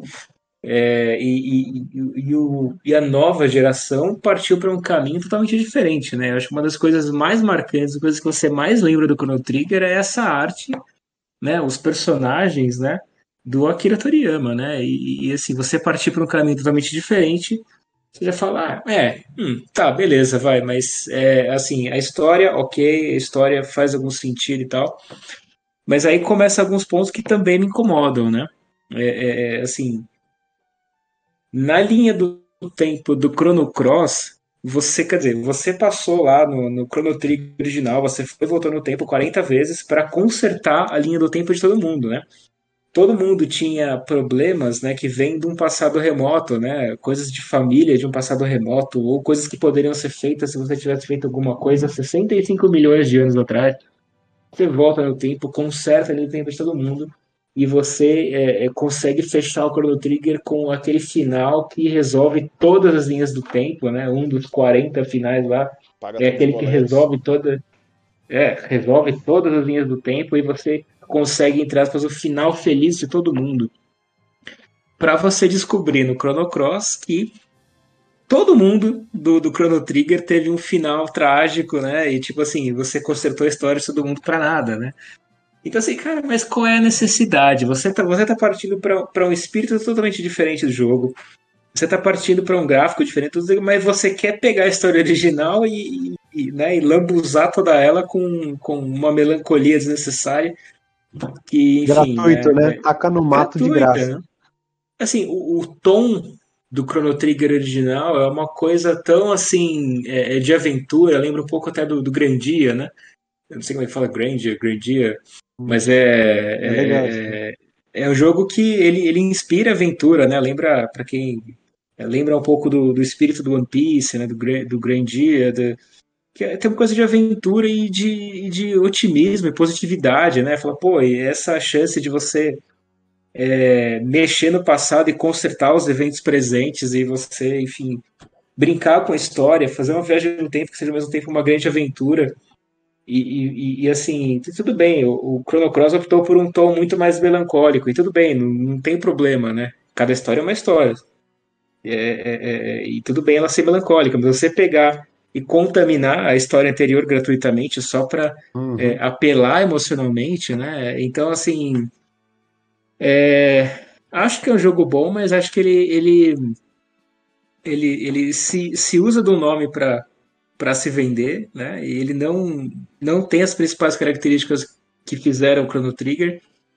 E ele lambuza a história, né, do, do Chrono Trigger original. E nem por isso era um jogo ruim. Mas, assim, eu acho que ele não tinha direito de mexer com esse legado, assim, não naquele momento, não, naquele, não naquela.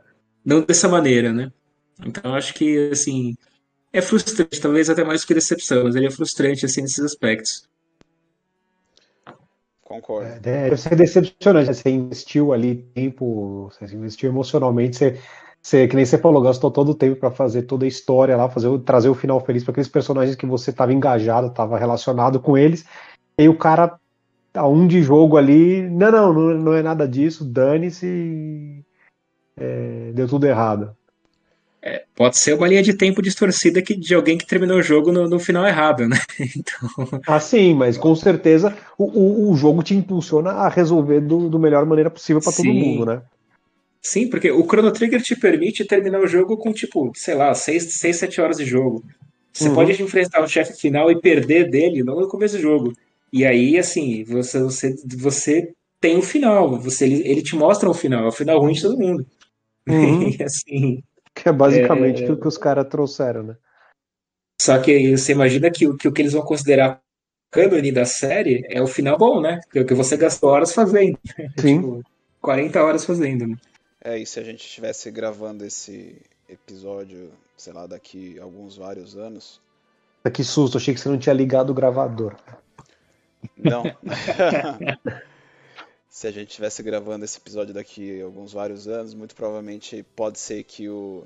Muito provavelmente pode ser boa. Mas é, é, provável que o Final Fantasy VII Remake esteja nessa lista, porque eu acho que eu sinto um pouco disso que você tá falando, Felipe. Eu acho que. Cara, é um risco muito desnecessário você querer mexer numa história que já está consolidada. Mas vamos ver, vamos ver. Pensamento positivo. Amém. E aí, e aí, Carlos, o seu? Cara, eu tenho dois, dois jogos aqui. Eles são da mesma série, mas os dois me pegaram assim de facada no coração de maneiras diferentes, né? O primeiro deles, eu vou começar pela ordem de antiguidade, de idade, vai. Uhum. O primeiro deles é a continuação dos jogos que eu mais gosto na vida, assim. Talvez seja o jogo favorito do Felipe, que é o Final Fantasy Tactics. A Square foi lá e lançou um jogo chamado Final Fantasy Tactics Advance, que é teoricamente né, o mesmo nome, é, só que para Game Boy Advance. E primeiro que a história não tem absolutamente nada a ver com a história do Final Fantasy Tactics. Segundo que o Final Fantasy original, o Tactics original, ele tinha uma história super adulta, complexa, cheia de é, vai, vai e volta, cheia de intriga, etc. E esse segundo, tipo, meu, você começa jogando com uma criança que tem um irmão que tá doente. Aí você entra nas batalhas e, tipo, você tem um árbitro na batalha. Você fala, mano, tipo, o que, que é isso? Como assim? É, é a partida de futebol de fim de semana, né? É. É, então, parece que você tá jogando queimada, sabe? Em vez de você tá lutando com os caras, você tá jogando queimada. E aí você tem um árbitro lá pra, um árbitro lá pra tentar desempatar o negócio. Não, cara, sério. Tanto que eu. Esse, esse, é, esse é pesado, é um dos que eu fico revoltado assim do, no nível bizarro, porque o antecessor foi um jogo super bem sucedido, super aclamado, e os caras tiveram a pachorra de fazer um negócio desse. Não dá pra entender. E aí Caramba. o próximo da lista, também da mesma série, é um jogo que eu pessoalmente criei muito hype, porque, de novo, é, a gente queria uma continuação pro Play 3. Graficamente o jogo é maravilhoso pra época, mas ele tem talvez o, o, design dos personagens, a, o personagem principal, que é a Lightning, lá do. tô falando do Final Fantasy XIII. A personagem principal, o design dela é muito da hora, eu acho que a personalidade dela também é da hora, mas, cara, os caras fizeram uma, primeiro que eles erraram na história assim de um jeito bizarro. Você pega é, e eu acho que aí é um pouco do que ia se, eu acho que já já vinha sendo, né, os jogos da Square na época, mas eu acho que veio um pouco, talvez se transformou, acho que o ápice ali da, do, do problema foi nessa nesse, nesse jogo, que, por exemplo, eles fizeram uma a história chamava Fábula Nova Cristales, né? Que tipo é como se fosse um livro. Você tinha que ler um livro para entender o jogo. E o jogo era cheio de nomenclaturas assim que tipo o jogo não explicava bem o que, que eram as nomenclaturas. Os personagens no primeiro momento eles até pareciam interessantes, mas aí você começava a ver a história deles, era meio bizarro, os caras estavam meio perdidos, você não sabia o que, tava, o que, que eles estavam fazendo lá. A, a, dublagem em inglês é bizarra, cara. Tipo, tem, tem uns, uns documentários falando que, por exemplo, os caras contrataram tipo atores bons para fazer a dublagem. Só que eles queriam, o diretor de voz, ele queria que, a, que as pessoas imitassem meio que o jeito que os japoneses falam. E, tipo, não faz o menor sentido, cara. Se você contrata um ator para dublar alguém, é porque você gosta do trabalho do cara, você passa mais ou menos a linha, mas você deixa o cara construir. E nesse jeito parecia que, tipo, era uma pessoa é, ocidental falando de uma maneira que um oriental fala. Então, tipo, era bizarramente estranho, cara. E, e o gameplay era zoado também. então, tipo, esse foi o primeiro Final Fantasy que eu comprei. Eu joguei até um ponto, falei, cara, eu não consigo forçar mais para terminar. Tipo, eu não aguento esse jogo. Tanto que eu fui terminar ele anos depois, assim, acho que fiquei um ou dois anos para depois eu liguei lá no save que eu tava e aí eu fui até o final, faltava, sei lá, umas 5, 10 horas para terminar. Mas esse foi, esse foi tenso, cara, esse foi muito triste, foi muito triste porque a expectativa era altíssima, né? Uma geração nova, gráficos bizarramente bons, mas aí na hora que chegou lá todo mundo falou, meu, o que que aconteceu, né? Estragou. Judiação, né? Você vê, os caras têm o hype que todo mundo tá investido ali, comprado no negócio e. É, inclusive, eu, acho que, eu acho que de, da série principal, né? Eu acho que esse é o pior Final Fantasy. De longe, assim. Eu não, eu não conheço uma pessoa que, que gosta dele. Não sei se você chegou a jogar ele, Fê? Não, esse eu não joguei. É, mas de fato, né? Tem alguns poucos que eu não joguei, esse é um desses, né? É, de fato, assim, jogar, de fato, mergulhar no jogo. Né? Eu joguei um pouquinho. Mas é, se você for pegar até o 1 original no emulador aí de Nintendinho, se você jogar, você vai se divertir, né? E, e, e isso que é estranho, né? Você pega um jogo lá, assim, que ele é tosco, é uma tosqueira, assim, ele é assim, ele é um dedinho acima do Atari, né? E, e, por falar em Atari, né? A gente poderia mencionar aqui em todas as categorias o jogo do ET, né? Eu acho que ele é ah, péssimo. Ah, bom. É que eu não cheguei a jogar, mas eu Também vi bastante não. vídeo desse daí. Eu joguei, cara, na época. Você jogou? Né? Era, era ruim daquele jeito mesmo que a gente vê? Era. Não, é o... Ele não tinha sentido. Esse ele é o bônus, esse é o bônus. Vamos lá. Vamos entrar no bônus agora. É o bônus. É o bônus. ele não tinha lógica, ele não tinha nexo, ele não tinha objetivo. Ele não tinha nada assim, se você for pegar ping-pong, tem um objetivo, cara. A bola tem que passar da risca de lá sem que você consiga pegar na raquete lá.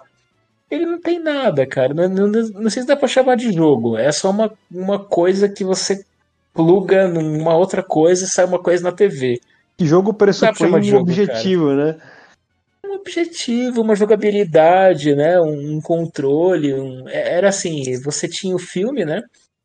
e você queria lançar o jogo para aproveitar o sucesso do filme, e você aproveitou, você acelerou o desenvolvimento e fez uma, uma grande porcaria, né? Essa história tem, se eu não me engano, é no Netflix que tem um documento a história disso daí, não é? É. Do ET. Acho que sim. Que inclusive o cara conta é. lá que aceleraram pra caramba lá para entregar qualquer merda até o Natal, porque precisa vender no Natal.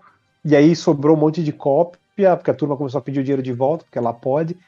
E aí eles enterraram no deserto lá o, as cópias do ET. É, então, e graças, a, graças ao Atari, né, acho que o Nintendo foi um grande sucesso, né, porque a Nintendo tinha um estrito controle de qualidade sobre os jogos que saíam para Nintendinho. Não era igual a Atari, que era essa zona, né, tinha, uma, tinha alguns jogos bons, mas a grande maioria era um jogo que um cara fez na garagem, assim, sabe? Sim. Era muito amador as coisas, então... Cara, era um jogo terrível em tudo. Não tinha não é nem pra chamar de jogo, né? Acho que se tem que tiver curiosidade aí, você acha esse jogo na internet aí, enfim, vídeo sobre, etc. Dá pra e, ver como ele é ruim. E, e, na minha percepção, ele criou uma maldição, porque eu não consegui achar um jogo baseado em filme que seja bom. Até hoje. É. É, não, enfim, né? Mas é quem sabe alguém quebra essa maldição, né? Até, até, até sair Senhor dos Anéis pro cinema, não tinha também nenhum filme nenhum filme nerd era bom também, era tudo porcaria, né? Sim, verdade. Até Senhor dos Anéis, se não fosse Senhor dos Anéis, a gente não teria o Marvel do jeito que é hoje, né? Todos os filmes ah, do sim. Batman, a grande maioria, não todos, mas a grande maioria dos filmes do Batman eram terríveis. Mesmo com grandes atores, etc, né? Era sempre. Ah, os do Michael Keaton eram bons. É, mas é, pois é, mas compara, né, com o do Coringa lá, o, é, assim, o quanto. O, o Dark Knight, essa última é, uma leva? Não, é. esse daí é incomparável. Esse daí é. É, então, eu sei, é, é, é uma coisa que um belo dia alguém virou a página, né? Quem sabe a gente chega nesse ponto de alguém virar a página de algum, de algum jogo baseado em filme, né? Vamos ver, tomara. É, tomara. é, Tem, tem, tem bastante ideia boa aí. Nunca ninguém conseguiu realizar direito, pelo menos dos que eu então, né? joguei. Eu acho que pra mim, pelo menos, história é um ponto crítico aí do, de um jogo, né? E você ter, você ter uma boa história, geralmente você tem até é, é, é, é, filmes baseados em bons livros, e você tem também roteiros originais muito bons pro cinema. Uhum. E, cara, não tem, não tem por que você não conseguiria fazer, né, um grande jogo é, que fosse, de certa forma, inspirado num, Sabe num o que eu acho que filme, né? pega aí? É exatamente o problema do ET. Os caras apressam pra sair junto com o filme. É, não dá. O ciclo de desenvolvimento de um jogo é completamente diferente de um Então. filme. Pô, tem, É. tem, tem um jogo que é baseado num filme, na verdade num desenho, que é animal, vai. O, Ala- o Aladdin. Aladdin é bom pra Aladdin. É verdade. O Aladdin é bom. Aladdin é bom pra Verdade. caramba. As duas É. versões, né? Tanto a do Mega como a do Super Nintendo. As duas são muito boas, é verdade. Rei Leão também é bom, apesar de ser difícil, que, que- mais difícil que o demônio. Aquela É. Eu vi um, do- um documentário, um vídeo, sei lá, há pouco tempo que o cara, o, o cara que desenvolveu lá, ele fala, não, eles pediram pra ser quase impossível a fase lá dos macaquinhos lá, que é pra, pro, pro- pros- por- porque o pai comprava o jogo pro moleque. Fala, não, você tem que jogar esse troço aí agora o resto da sua vida. É isso Aí eles mesmo. fizeram um negócio quase impossível. É isso mesmo, esse jogo é. A, a galera de hoje em dia fala que o, o Dark Souls é difícil, etc. Vai jogar Rei Leão, meu, pra você ver. Nossa. É. Não, e Ah, tinha aquele, lá os um. primeiros Mario mesmo. É. Não, Contra, né? Tem vários jogos Nossa, extremamente difíceis. aí. Contra, meu Deus, é verdade. Nossa, eu gosto muito do E- Contra, mas é, É. nossa, impossível o jogo. Bom, é isso E então, aí. gente. Tem mais alguma coisa? É isso. Cara, é, é- é até colocar nessa lista de exceções aí, né? Um filme que. Os jogos que são baseados em coisas da Disney, né? Antes de assistir Kingdom Hearts existia, né? Uma geração de jogos da Disney que foi bacana, né? O Castle of Illusion original, né? Do Mega Drive, bem É bacana. mesmo. É, você tinha verdade. o Quackshot, Quackshot, esse era top. era muito interessante também. É, mas baseado em filme, filme, assim, longa-metragem, realmente a lista é meio, meio vaga, assim, né? Aladdin é. Só pra um parênteses, aí, porque eu lembrei, meu, lembra um jogo do Jurassic Park pro Mega Drive que Ah. o Dr. Alan Grant ia atacando granada nos Ah. dinossauros? Sério. É, jogo era Eu queria estar na reunião de brainstorm desse, desse jogo, assim, sabe? É, porque fala, pô, mundo, não, pode vai crer, vai dar fugir dos dinossauros? Não, pô, mata os dinossauros também, pô. Não, pois é, né?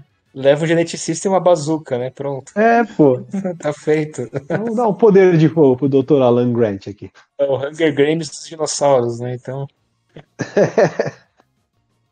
Ah, é, fechei o parênteses. Pô, é que eu lembrei, Beleza, né? vamos fechar o parênteses, fechar tudo aí. Acho que já deu por hoje, né? Boa, gente, valeu. Muito Verdade, valeu, hein? Espero que a gente se reúna em breve para falar de um outro tópico. Abraço a todos. Beleza, abraço. Um abraço, pessoal.